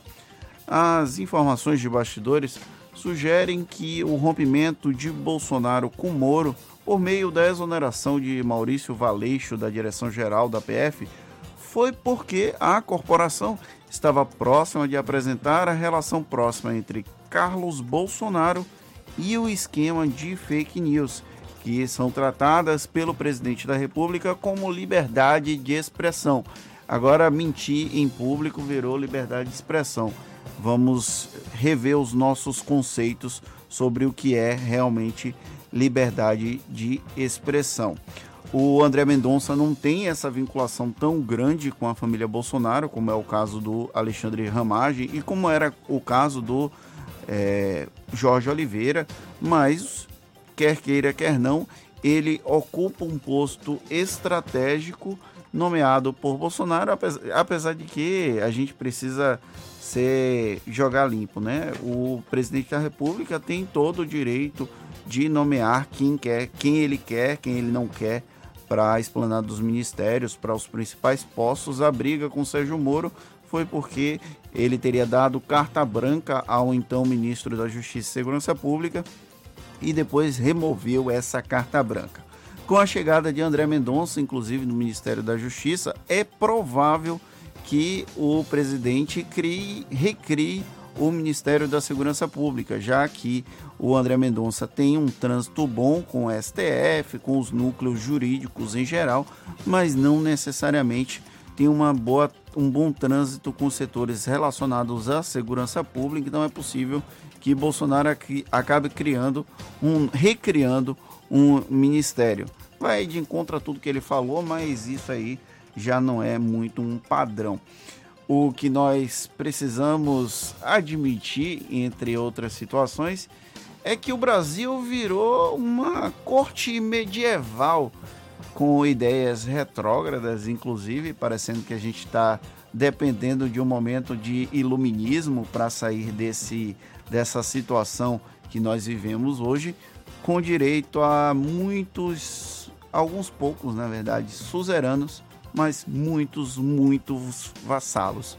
Com direito a um imenso exército. Você sabia, Jefferson? Nós temos um imenso exército no Brasil, só que não é de cavaleiros de armadura, não. Sabe de que é esse exército? De quem? De bobos da corte. É, lamentavelmente. Infelizmente. Mas, bola que segue. Pois é, agora é, é, é, incrível, né? Porque por mais que tenha recebido críticas, Bolsonaro dá as costas a quem defende uma independência da Polícia Federal, nomeando aí o Alexandre Ramagem amigo da família Bolsonaro, ou seja, vai ser difícil qualquer investigação séria que possa envolver os Bolsonaro investigação feita pela Polícia Federal. Ainda mais quando chega próximo do Carlos Bolsonaro, como há esse indicativo, o inquérito das fake news que foi aberto. Esse inquérito da fake news, das fake news tem uma série de problemas. A gente precisa também deixar claro que o STF é, abrir de ofício o inquérito é algo bem complexo que foge, é uma anomalia no sistema jurídico brasileiro.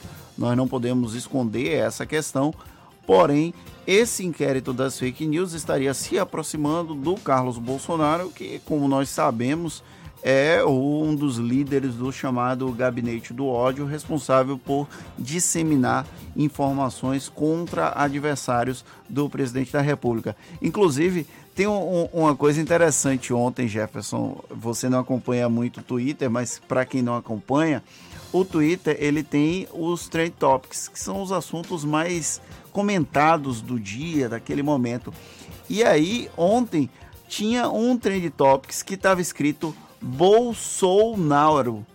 Ou seja, digitou errado. Você acha que uma plataforma como o Twitter ia ter milhares de pessoas digitando errado o nome do presidente da República? É um robozinho aí, né? É um robozinho falando mais alto. Mas, infelizmente, coisas desse nosso Brasil que inclusive as redes sociais precisam sim ser responsabilizadas por dar espaço para esse tipo de crime, já que a disseminação de fake news deve ser considerado um crime. Ainda em relação a Alexandre Ramagem, o deputado federal Marcelo Freixo disse que já tinha uma ação popular prontinha para impedir a nomeação desse delegado como diretor-geral da Polícia Federal, que só poderia entrar com um pedido na justiça após a nomeação, pois a nomeação foi confirmada. Resta saber se o Alexandre, aliás, se o Marcelo Freixo vai dar continuidade a essa disposição. Tecnicamente, não há impedimento para indicação do Alexandre Ramagem. Ele é um policial federal de carreira, ele não tem nenhum tipo de conduta questionável, pelo menos historicamente, e como o Bolsonaro falou, o único problema é ser amigo do Carlos Bolsonaro. Sim, o único problema é ser filho do Carlos Bolsonaro. Pode não haver nenhum tipo de ilegalidade, mas imoralidade é o que não falta nesse nosso país. Segundo Freixo, é o caso de princípio da impessoalidade que foi ferido com a indicação, a nomeação de Alexandre Ramagem. Bom, bom vamos seguir adiante. Agora são 8h15.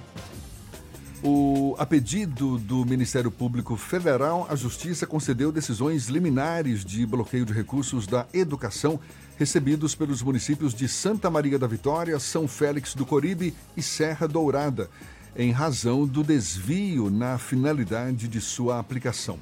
Os valores, que juntos somam mais de 100 milhões de reais, foram recebidos como complementação de repasses do Fundef. Os recursos deveriam ter sido destinados em ações de manutenção e desenvolvimento do ensino e valorização do magistério, conforme orientação dos órgãos de controle, o que não tem sido feito pelos gestores municipais.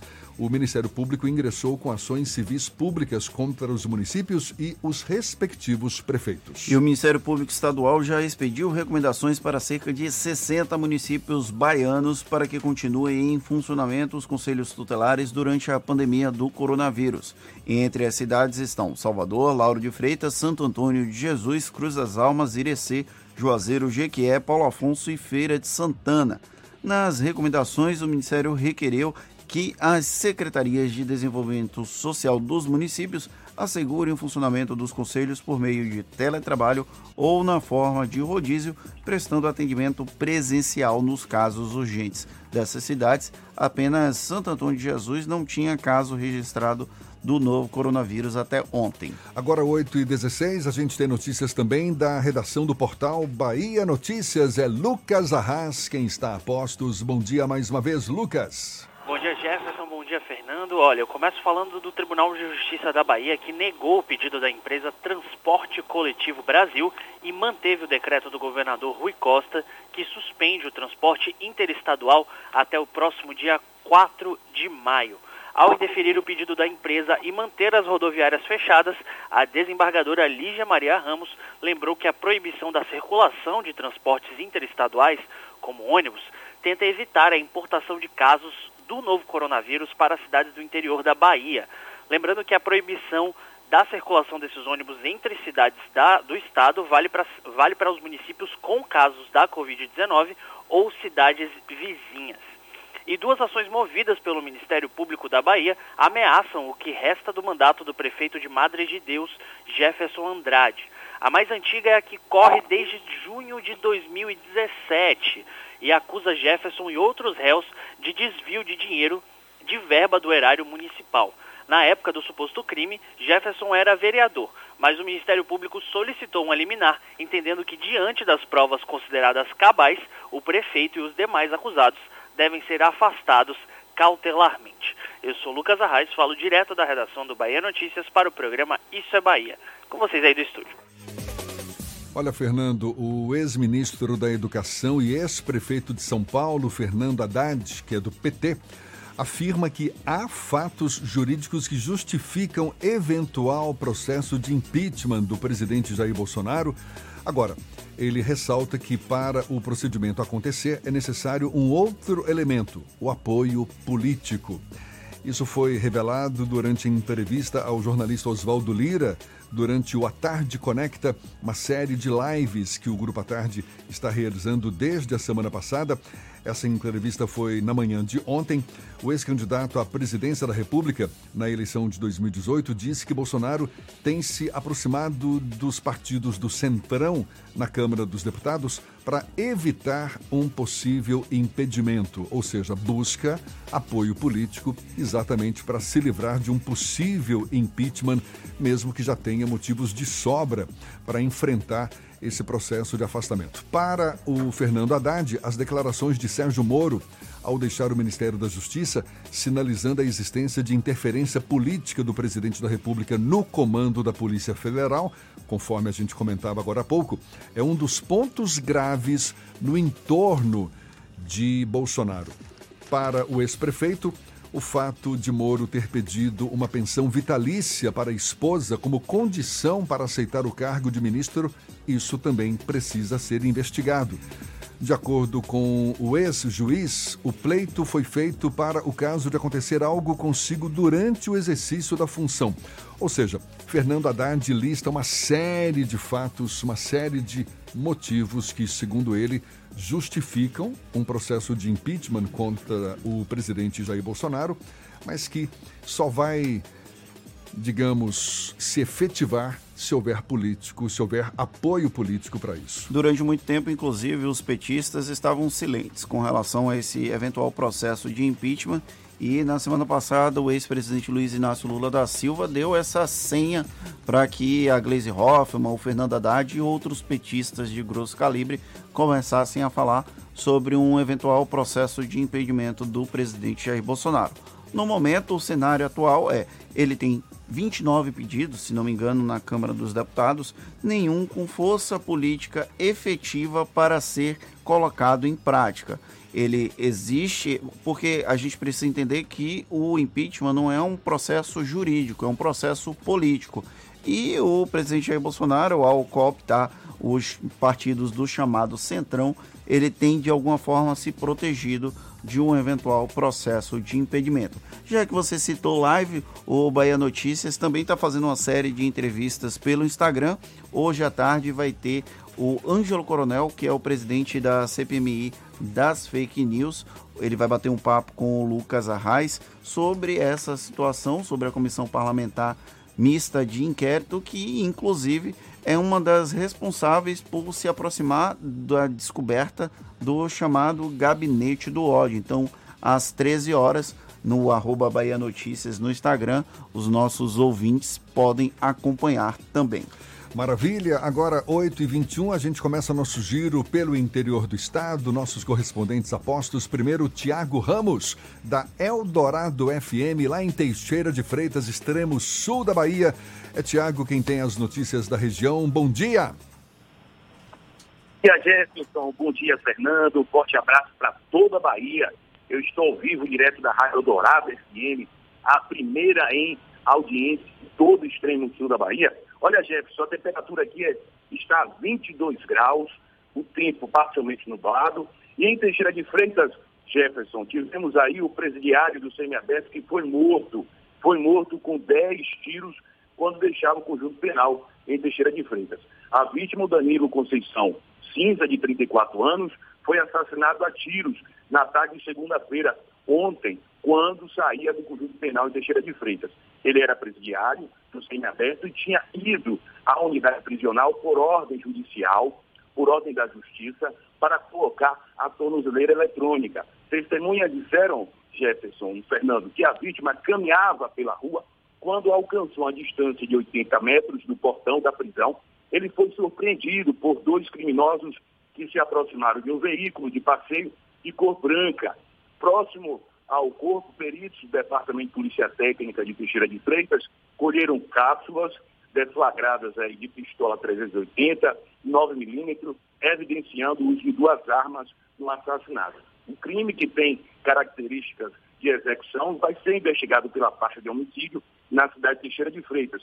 Olha, a violência tem aumentado por oito assassinatos até o dia 28 e tem assustado a população de Teixeira de Freitas. Ainda ontem, na tarde de ontem, o entregador Tiago aqui na cidade, ele acabou aí sendo, sofrendo uma tentativa de homicídio aqui em Teixeira de Freitas. Olha, Jefferson, aqui em Teixeira de Freitas também já são 17 casos de Covid. Ainda ontem houve é, também pela Secretaria Municipal de Saúde a confirmação de um caso que foi feito um teste rápido feito pela unidade privada, o laboratório privado, e foi aí atualizado para 17 o número de pessoas contaminadas aqui em Teixeira de Freitas. Temos um dado também de 14 pessoas que foram curadas aqui em Teixeira de Freitas. Essas são as informações direto do estúdio da Eldorado FM para toda a Bahia. Um forte abraço, Jefferson e Fernando. Até a próxima. Isso é Bahia. Valeu, até a próxima. Agora, 8h24, a gente fala de Jair Bolsonaro, do clã Bolsonaro. Sai, dá uma respirada, mas quando vê, tem mais assunto para falar. Agora é o ministro Celso de Mello, do Supremo, que autorizou a abertura de um inquérito contra o presidente Jair Bolsonaro. O pedido foi feito pela PGR, Procuradoria-Geral da República, após as declarações do agora ex-ministro Sérgio Moro. Ao deixar o governo, a gente lembra, na última sexta-feira, Moro apontou suposta interferência de Jair Bolsonaro em inquéritos da Polícia Federal. O objetivo é apurar se foram cometidos os crimes de falsidade ideológica, obstrução de justiça, corrupção passiva privilegiada, crime contra a honra, entre outros. Com a abertura do inquérito, começa a fase de produção de provas. O ministro Celso de Mello também relatou no STF da ação que pede que a Câmara dos Deputados analise o pedido de impeachment de Bolsonaro apresentado por um grupo de advogados. Eles acusam Bolsonaro de crime de responsabilidade por causa do comportamento do presidente na condução da crise do novo coronavírus no país. Vamos dar mais uma respirada, daqui a pouco a gente volta. Agora, 8h25, temos notícias de Irecê. É o Sandro Moreno da Irecê, líder FM, também nosso correspondente com as notícias da região. Bom dia, Sandro! Bom dia, Jefferson. Bom dia, Fernando. Em Irecê, nesse momento, 22 graus. A gente está tendo um probleminha aqui na região com relação à dengue. Vários municípios, pessoas relatando a situação da dengue. No município de Ibaí, o prefeito Pirinha Levi requisitou à Secretaria de Saúde do Estado o carro Fumacê. Esse carro já chegou no município e vai ficar por 15 dias. A prefeitura está desenvolvendo várias ações também para combater o mosquito Aedes aegypti. No município de Presidente Dutra, que é vizinho ao Ibaí, este ano já se tem registro de quatro casos suspeitos para chikungunya e 34 para dengue. A prefeitura está cuidando da cidade, está pedindo aí a todas as famílias para que cuidem dos quintais e também das suas casas. E após definição do planejamento de ação pelo prefeito Silvio Almeida, Silvão, e a secretária Grazia Novaes, diversos agentes estão em di diferentes localidades combatendo o famoso mosquito da dengue. Agentes da área de saúde visitam as residências para atividades educativas, seguidos de profissionais que borrifam produtos para eliminar o mosquito e também é, pedindo aí o auxílio né, das comunidades para que é, façam as limpezas nas suas casas, nos seus comércios, porque se cada um não fizer a sua parte, a gente não vai combater esse mosquitinho danado que tem feito de várias pessoas, que está fazendo em várias pessoas, portanto, é, com essa, ficar com essa doença. Né? E outros municípios também, possivelmente, estarão requisitando esse carro fumacê que está no município de Uibaí. Sandro Moreno, do Grupo de Meio de Comunicação, para o programa Isso é Bahia. Agora, 8h27 e uma pesquisa do Datafolha ontem revelou que a população está dividida em relação ao impeachment do presidente Jair Bolsonaro. De acordo com o Instituto, 45% desejam a abertura de um impeachment, enquanto 48% rejeitam a medida e 6% não têm opinião formada. Entre o 1 e 3 de abril, período de 1 a 3 de abril, 59% dos ouvidos pela pesquisa são contra a eventual renúncia do presidente. Atualmente, 38% acham Bolsonaro ruim ou péssimo. Em dezembro do ano passado, esse índice era de 36%. E olha só, até o fim de setembro, as empresas afetadas pela pandemia de coronavírus que pedirem crédito em bancos públicos estão dispensadas de apresentar uma série de documentos.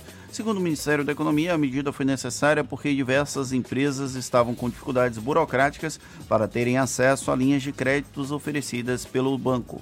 Até 30 de abril, as empresas estão dispensadas de apresentarem certificado de regularidade da entrega da relação anual de informações sociais, certificado de regularidade com obrigações eleitorais, negativa de débitos da, vida, da dívida ativa, desde que esteja em dia com a Previdência Social. Também estão dispensados até o fim de setembro o certificado de regularidade com o FGTS, entre outros. Agora, 8h29, a gente vai para a região centro-norte da Bahia. Vamos para Itaberaba, Sérgio Mascarenhas, da Baiana FM. E as notícias da região. Bom dia, Sérgio. Muito bom dia, Jefferson Beltrão, Fernando Duarte, ouvintes do Isso é Bahia. Aqui em Itaberaba, a Secretaria Municipal de Saúde, CESAL, confirmou ontem que o primeiro caso confirmado para a Covid-19 no município encontra-se curado. De acordo com a nota divulgada pela Secretaria de Saúde do município, o caso positivo para a Covid-19, testado no dia 20 de abril, encontra-se curado, conforme os protocolos do Ministério da Saúde e Secretaria Estadual da Saúde, CESAB, que estabelecem critérios para retirada de isolamento domiciliar e cura de casos confirmados de coronavírus. Pacientes paciente estar assintomático e ter cumprido isolamento domiciliar de no mínimo 14 dias contados do início dos sintomas.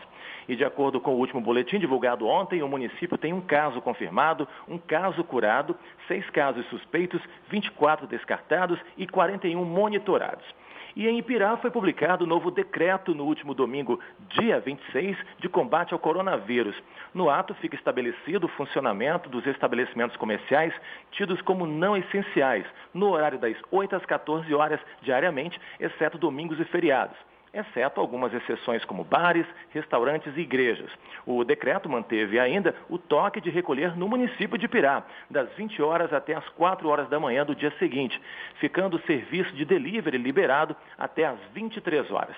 Ipirá, segundo o último boletim divulgado, tem cinco casos confirmados, 34 casos suspeitos, 21 descartados e 332 monitorados.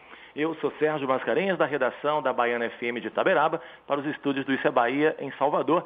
Jefferson Fernando, grande abraço. Obrigado, Sérgio. Abraço para você também. Agora, 29 minutos para as 9 horas. A gente faz o intervalo e volta já já. Você está ouvindo Isso é Bahia.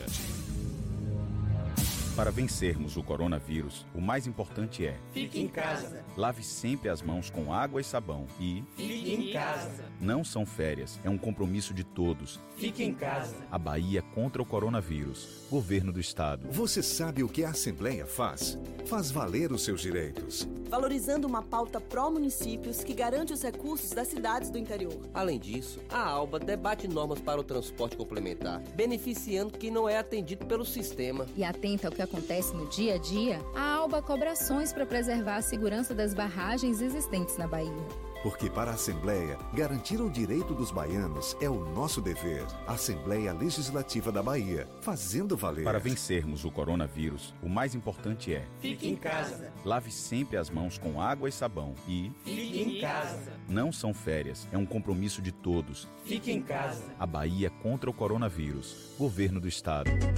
A tarde FM.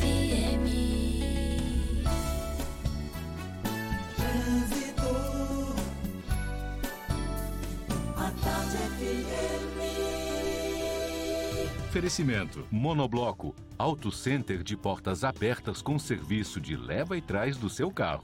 A gente volta a falar com Cláudia Menezes, acompanhando os motoristas aqui na Grande Salvador. É você, Cláudia. Oi, Jefferson. Estou de volta para dizer que o Vale do já tem um pouco de intensidade lá no trecho final, sentido Vasco da Gama. Em outro ponto, a região das Sete Portas tem pontos mais intensos, carregados por causa de obras. Experimente os novos queijos cremosos Veneza no sabor cheddar e ervas finas. Cremoso, saboroso e sem amido. É a diferença no no seu lanche. Saiba mais em arroba em nossas redes sociais. Eu volto com você, Jefferson.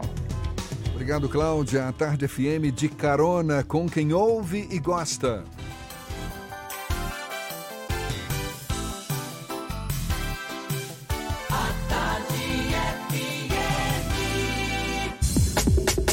Voltamos a apresentar Isso é Bahia.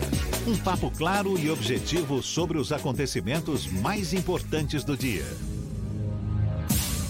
A deputada federal e presidente do PSL na Bahia, professora Daiane Pimentel, respondeu a ataques feitos na semana passada pelo vereador do Rio de Janeiro, Carlos Bolsonaro.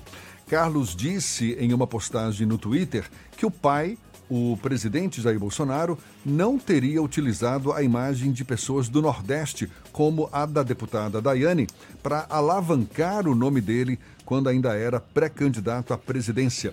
A deputada federal e presidente do PSL na Bahia, Daiane Pimentel, é nossa convidada aqui no Isa Bahia. Seja bem-vinda. Bom dia, muito obrigado por aceitar o nosso convite.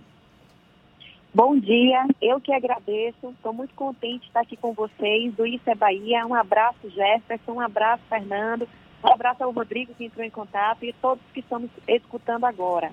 Deputada, em relação a esse episódio, a senhora divulgou um vídeo que desmente o vereador Carlos Bolsonaro. Que vídeo é esse? Exatamente, eu acho que não há melhor argumento do que fatos.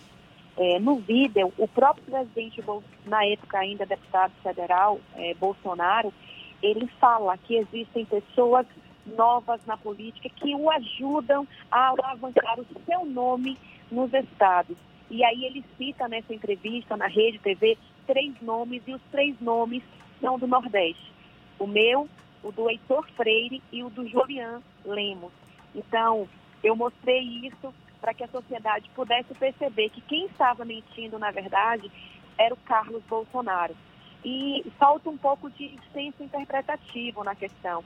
Quando eu disse que o Bolsonaro me procurou, me convidou e usou a minha imagem, eu obviamente não estava querendo dizer que por causa de mim, única e exclusivamente, ele teria virado presidente. O que eu estava falando ali naquele momento é que ele procurou pessoas com essa, com esse currículo, pessoas novas, pessoas sem máculas, para poder alavancar o seu discurso de que ele vinha combater o sistema e a velha política. Então, ele usou ali de uma má interpretação intencional para poder me dar uma resposta extremamente pífia. No segundo momento, eu apresentei esse vídeo que veio combater o que ele estava dizendo com as palavras do próprio pai. Deputada, a senhora rompeu com o presidente Jair Bolsonaro, mas até então era uma parlamentar que se alinhava com a postura política do presidente. O que, que existe de diferente na Daiane Pimentel de hoje em comparação com a deputada que tinha como defesa os mesmos princípios de Jair Bolsonaro? Nada, absolutamente nada de diferente. Eu vou dar um exemplo um pouco didático. É como se eu tivesse uma amiga e de repente eu me sentisse traída por esta amiga e não falasse mais com essa amiga. O que é que mudaria em mim? Nada. Minha vida continuaria a mesma. As minhas ideias, os meus projetos são os mesmos. Na verdade, quem mudou o comportamento foi o Bolsonaro. E diante a mudança deste comportamento, eu tive a minha reação. O presidente Bolsonaro, achando poucos arquirrivais que já tinha feito na época de campanha, achou por bem brigar com a única base sólida que ele tinha dentro do Congresso Nacional. E por que, que ele fez isso? Por poder, para proteger os filhos. O presidente Bolsonaro teve a chave do PSL nas mãos, dado, dado essa chave de boa fé. Bivar acreditou nesse projeto. Inclusive, quando o presidente Bolsonaro foi para o PSL, eu participei de, todas a, de todos os diálogos. E era muito claro ali que nenhum partido queria o presidente Bolsonaro. Não foram poucas as vezes que nós ficávamos muito entristecidos, achando que a gente não ia concorrer com a legenda presidencial, porque nenhum partido queria dar. E o Pivar se colocou à nossa disposição porque acredita nos nossos ideais, nos nossos projetos. O partido é um partido liberal, economicamente falando. Então, isso fez com que o Bivar quisesse ofertar essa possibilidade ao Bolsonaro. Inclusive, o Bolsonaro pensou né, que o Bivac ia querer a vaga de vice-presidente por estar é, é, abrindo a porta do seu partido. O Bivar não quis. Depois o presidente Bolsonaro perguntou se o Bivar queria ser o ministro do, é, em relação ao esporte. O Bivar também negou. Ou seja, o que existia no Bivar era simplesmente é, a vontade de ver o partido dele numa disputa à esfera nacional de relevância. Óbvio que todo presidente de partido quer isso. Eu quero isso aqui na Bahia. Era a única coisa que o Bivar queria porque ele acreditava no projeto. Bolsonaro era a personificação dessas ideias. O combate à corrupção, uma segurança mais rígida, uma educação mais responsável, uma saúde com menos fila no SUS. Então, são essas ideias que a gente é, percebeu, viu, vislumbrou isso no presidente Bolsonaro, que ainda era deputado. E quando ele toma o poder, a gente percebe que não é nada disso ele quis o controle total do PSL. Então, as, as interpretações que, nossas, que já eram de bastidores, elas vieram à tona, porque chegou um ponto que ficou impossível defender o Bolsonaro. Ele já tinha brigado com todo mundo e ainda ele quis tomar para si o partido PSL. A única é, exigência que o Bivar fez à época em que passou o partido para Bolsonaro foi o seguinte: é, Bolsonaro, passadas as eleições, eu quero novamente voltar a ser presidente do partido. E ele não atrelou isso aos resultados. Independente se Bolsonaro ganhasse ou não, ele queria de volta a presidência, o que é extremamente justo. Foi ele que fundou o partido. É a mesma coisa se o Bolsonaro conseguisse fundar o Aliança e chegasse uma outra pessoa e, alguns anos depois, quisesse é, o controle do Aliança. As coisas não são feitas assim. Então, quando é, o Bolsonaro ele utiliza do PSL, ele usa e abusa das pessoas limpas que queriam fazer campanha para ele. Ele chega no poder, sai chutando todo mundo de uma hora de uma hora para outra, ninguém presta mais. Ele tenta tomar o poder do PSL. Foi a hora que nós, deputados como eu, coerentes, equilibrados, dissemos: nós não vamos aceitar isso. Deputada, a senhora podemos... se sente ludibriada pelo que o então candidato Jair Bolsonaro apresentou para a senhora e o que ele se mostrou depois que chegou ao Palácio do Planalto? Totalmente, totalmente. É só pegar as sanções e os vetos presidenciais e entender que não foi nada disso que nós havíamos prometido em campanha. A exemplo do juiz de garantia, o próprio fundão eleitoral. Essa questão do fundão é uma questão muito complexa. E as pessoas dizem assim, a senhora agora, se o fundão vier, é, não for passado para a Covid, que eu defendo essa ideia, que seja repassado esse valor para a saúde, mas se por acaso não for repassado, vou fazer uso, claro, ou eu vou deixar os meus é, inimigos ideológicos e partidários fazerem uso, sem que eu possa também utilizar de um material para poder expandir os nossos ideais. Agora, se ninguém fizesse uso, seria uma disputa extremamente equilibrada. E quem abriu mão desse equilíbrio? Quem abriu mão é, de, não, de não precisarmos gastar dinheiro público nisso? O próprio Bolsonaro.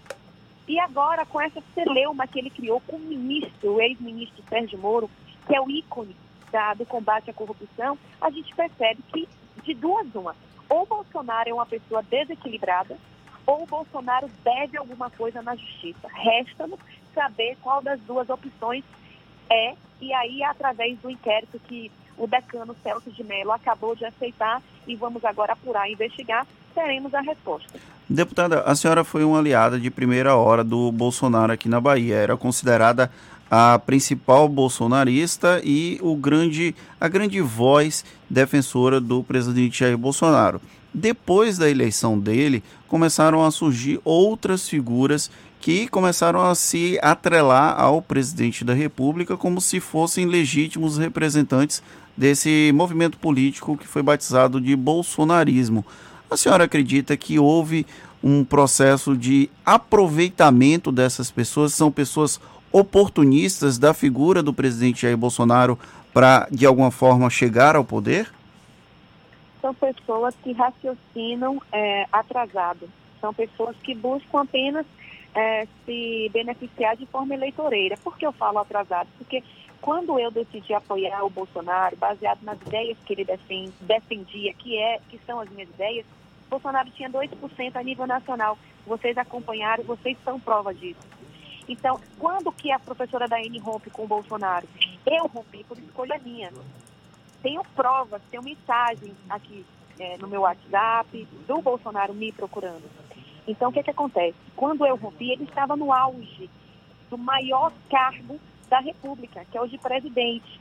E mesmo assim, eu rompi, porque eu não poderia passar por cima dos meus princípios. Essas pessoas estão atrasadas essas pessoas ainda não se deram conta que Bolsonaro está caindo cada dia mais. Infelizmente, não é algo a se comemorar, porque nós acreditamos na figura dele. Agora, o que, que acontece? A gente tem que dividir. Existe um governo, existem ministros bons, a, por exemplo, o ex-ministro Sérgio Moro, Paulo Guedes, Tarcísio de Freitas, a própria Tereza Cristina, são bons ministros, são técnicos, seguindo um plano, que é o nosso plano de governo, um projeto de melhorar o Brasil. Bolsonaro é algo à parte, é uma pessoa que mais prejudica do que ajuda. Ele é uma figura de expressão, de muita expressão no governo, mas ele não é a única figura que faz parte desse governo. Então, ele está definhando. Os ministros já estão saturados. Qualquer pessoa com um raciocínio lógico consegue verificar na face dos ministros o quão é difícil lidar com o temperamento de Bolsonaro, as mentiras e a hipocrisia dele. Deputada, deputada Daiane, para a gente encerrar, o PSL na Bahia chegou a confirmar o seu nome como pré-candidata à Prefeitura de Feira de Santana, a senhora que é, inclusive, natural de Feira de Santana, e aí desenhando um cenário em que poderia enfrentar um ex-aliado seu, o deputado estadual Pastor Tom. Isso foi no início do ano. O que, que mudou de lá para cá? Quais são suas pretensões políticas daqui para frente? Então, eu estou numa espera de muita preocupação com a política que está acima. É, o que, que eu quero dizer com isso? Eu estou preocupada em saber quais são as posições do STF, do presidente Bolsonaro, dos governadores é, desse estado. Eu não estou preocupado com nomes que não têm a menor possibilidade de, de é, desenvolver uma postura digna dentro da política. Então, o que, que acontece? Eu não tinha essa ideia de virar pré-candidato em Feira Santana, mas com o rompimento é, com o Bolsonaro, fez-se necessário porque o meu nome é o nome, é o nome de mais visibilidade dentro do PSL Bahia. Então, os pré-candidatos do PSL em Feira de Santana, a nossa comissão em Feira de Santana, solicitavam um nome forte para poder contrapor todos os ataques que nós estávamos recebendo e ser um nome mais forte para poder puxar o maior número de cadeiras para a Câmara Municipal. Então, eu me investi né, com a coragem que eu tenho para poder enfrentar essa pré-candidatura mais uma prova aí de que se eu fosse realmente um oportunista, eu não teria rompido com o Bolsonaro, eu me aproveito, até porque foi uma opção minha, eu teria me aproveitado é, da máquina pública federal, né, que é assim que funciona nos ritos políticos, você utiliza é, da máquina que está próxima de você, e eu abro mão de tudo, eu vou com a minha cara, eu vou com a minha coragem e eu vou com os meus princípios, que esses sim é que são os que eu não posso abrir mão. Então, dentro da política de Feira de Santana, eu vislumbro como é, concorrente da altura é o próprio prefeito da cidade, Cobé Martins, o deputado Zé Neto, que é um deputado que tem uma carreira toda voltada para um lado ideológico, não é o meu, mas ele tem um trabalho dele. É, figuras como essas pessoas, que realmente estão é, ali é, junto comigo num patamar igual para que a gente possa fazer uma disputa justa e equilibrada, deixando, obviamente, a sociedade decidir por qual desses nomes é, eles vão optar. Tá certo. Deputada federal e presidente do PSL na Bahia, Daiane Pimentel, muito obrigado pela sua disponibilidade. Um bom dia para a senhora. Eu que agradeço. Um abraço a todos que estão nos ouvindo agora, para todos vocês do programa e estou sempre à disposição. Deus abençoe. A gente lembra, essa conversa também vai estar disponível logo mais nas nossas plataformas no YouTube, Spotify, iTunes e Deezer, 8h47 na Tarde FM. Você está ouvindo Isso é Bahia. Para vencermos o coronavírus, o mais importante é: fique em casa. Lave sempre as mãos com água e sabão e fique em casa. Não são férias, é um compromisso de todos. Fique em casa. A Bahia contra o coronavírus. Governo do Estado. Atenção, estudantes da rede estadual de educação. O governo do Estado começou a liberar o primeiro lote do Vale Alimentação Estudantil para esse período de quarentena. Se você estuda em Salvador ou em Feira, confira se seu nome já está na lista pelo site educação.br ba.gov.br e saiba em qual supermercado você deverá comprar seu alimento. Se seu nome não estiver na lista do site, ligue 0800 284 0011. Governo do Estado. Para vencermos o coronavírus, o mais importante é: fique em casa. Lave sempre as mãos com água e sabão e fique em casa. Não são férias, é um compromisso de todos. Fique em casa. A Bahia contra o coronavírus. Governo do Estado. As informações sobre a influência da economia na sua vida, com o jornalista e economista Armando Avena. Falando de economia. O sistema de delivery está crescendo cada vez mais nesse período de isolamento social. E as empresas que conseguiram migrar seu comércio ou serviço para essa plataforma digital estão enfrentando a crise em outro patamar com muito menos problemas. Mas aqueles setores e empresas que migraram ou já trabalham com a modalidade delivery precisam investir no controle da qualidade, pois o consumidor está em casa, ligado no serviço e na qualidade do atendimento. Nesses casos, a logística e a qualidade do produto são fundamentais. Nos supermercados, por exemplo, o serviço delivery tem de ser profissional e a seleção de produtos deve levar em conta a qualidade e a data de validade. O mesmo ocorre com restaurantes, onde a qualidade e a quantidade muitas vezes deixam a desejar. Outra questão importante é o frete.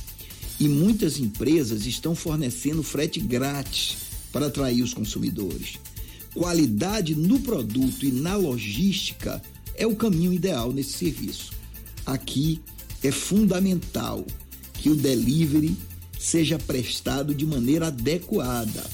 Um bom serviço prestado indica a fidelização do cliente, pois no curto prazo isso significa que o estabelecimento terá um cliente enquanto durar a pandemia. E no longo prazo, isso estabelece uma tendência, pois muitos consumidores passarão a dar preferência ao sistema de delivery. Ou seja, o tempo é de delivery, mas a qualidade do serviço tem que ser cada vez maior. Você ouviu Falando de Economia, com o jornalista e economista Armando Avena. Voltamos a apresentar Isso é Bahia. Um papo claro e objetivo sobre os acontecimentos mais importantes do dia. A gente vai agora para a redação do Portal à Tarde. Thaís Seixas tem novidades para gente. Bom dia, Thaís. Oi, Jefferson. Oi, Fernando. Bom dia. Bom dia aos nossos ouvintes de todo o estado. O prefeito de Euclides da Cunha, Luciano Pinheiro, é alvo de uma determinação judicial divulgada ontem pelo Ministério Público Estadual. Segundo o órgão, o gestor está proibido de usar fotografias e símbolos que remetam à promoção pessoal por meio do uso de nome, imagem pessoal e símbolos de campanha de governo. O Ministério Público é o, é o autor da ação civil pública por atos de improbidade administrativa e a pena para multa pessoal de 10 mil reais por cada infração verificada. De acordo com a promotora Lissa Andrade, o prefeito teria realizado a autopromoção a partir da distribuição de panfletos sobre festas populares divulgação do próprio nome em um programa de rádio e uso de slogans da prefeitura em outdoors. E a contratação de uma empresa de carro de som pela prefeitura de Candeias tem causado polêmica. A cidade decretou estado de calamidade pública e, por esse motivo, pode fazer contratações com dispensa de licitação. O caso que chamou a atenção foi o da Secretaria de Saúde, comandada por Soraya Matos Cabral, que gastou 249 mil reais no contrato da rede RC de comunicação para divulgar ações relativas à prevenção ao coronavírus. O extrato publicado no Diário Oficial do município não informa o prazo de início e fim do serviço. A reportagem não conseguiu contato com a prefeitura para esclarecer a situação. Eu fico por aqui, essas e outras notícias estão no portal à tarde, atarde.com.br. Volto com você aí. Valeu, Thaís. A gente dá consequência, da consequência não, dá sequência aqui da consequência, que já tô ficando doido, peraí. Te dá sequência ao nosso giro pelo interior do estado. É, tá cedo é ainda. É terça-feira, não, é. não, não pode beber na segunda. não é o caso, não, meu amigo. É o frio aqui do estúdio, viu? O Paulo Henrique, da Ativa FM, lá de Eunápolis, é quem fala conosco agora. Bom dia, Paulo. Bom dia, Jefferson. Bom dia, Fernando. Bom dia a todos que ouvem o programa Isso é Bahia. Pois é, Jefferson.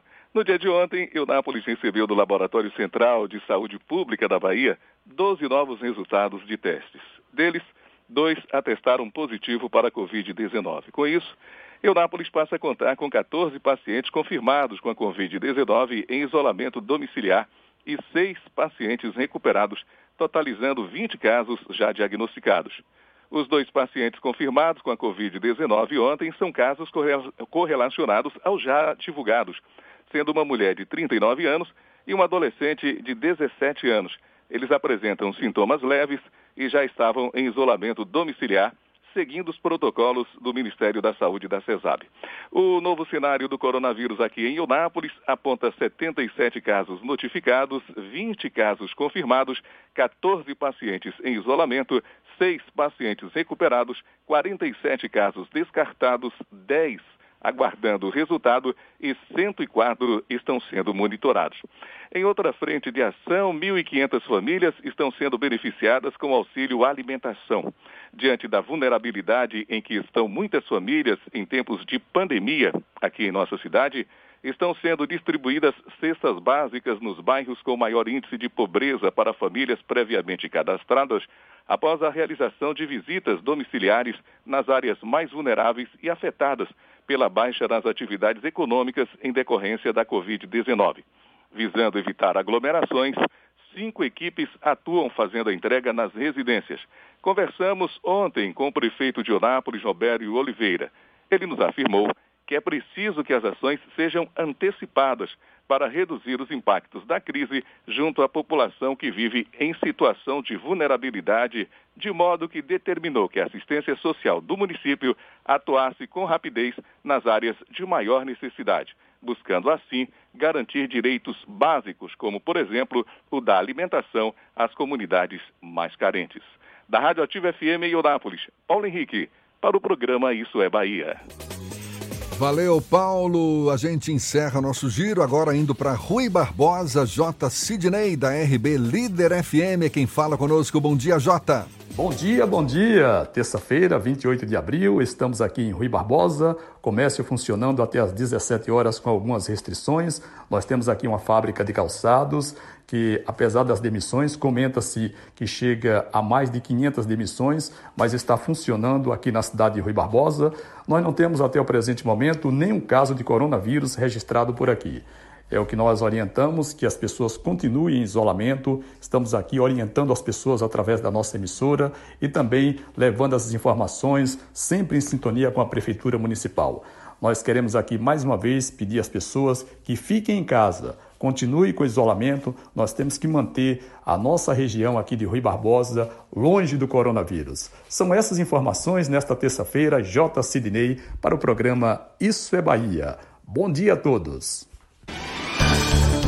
Acabou, Fernando! Encerramos mais um Isso é Bahia. Muito obrigado pela companhia de todos vocês. Paulinho fez cara feia porque esse acabou de Jefferson Beltrão saiu ainda mais estranho do que o habitual. Provavelmente é resultado da cachaça que ele tomou ontem à noite. Cachaça, mas a rapaz? gente sobrevive. Ficamos por aqui. Muito obrigado por tê-los conosco nas últimas duas horas. Amanhã estamos de volta às sete para Salvador e em torno, e a partir das oito para todo o estado. Um grande abraço para todo mundo e detalhe, nós não estamos usando máscara aqui no estúdio porque a máscara atrapalha a captação do áudio pelos microfones. Mas assim que termina o programa, tanto eu quanto o Jefferson voltamos a usar máscaras. Então, por favor, fiquem em casa. Já tô com a minha aqui toda estampadinha, produção do Fabão. Ei, do Fabão e sua família, muito obrigado. Muito obrigado pela companhia, pela parceria, pela confiança, pela audiência. Fique em casa, aproveite bem essa terça-feira. Amanhã tem mais. Tchau, tchau, tchau, tchau, tchau, tchau.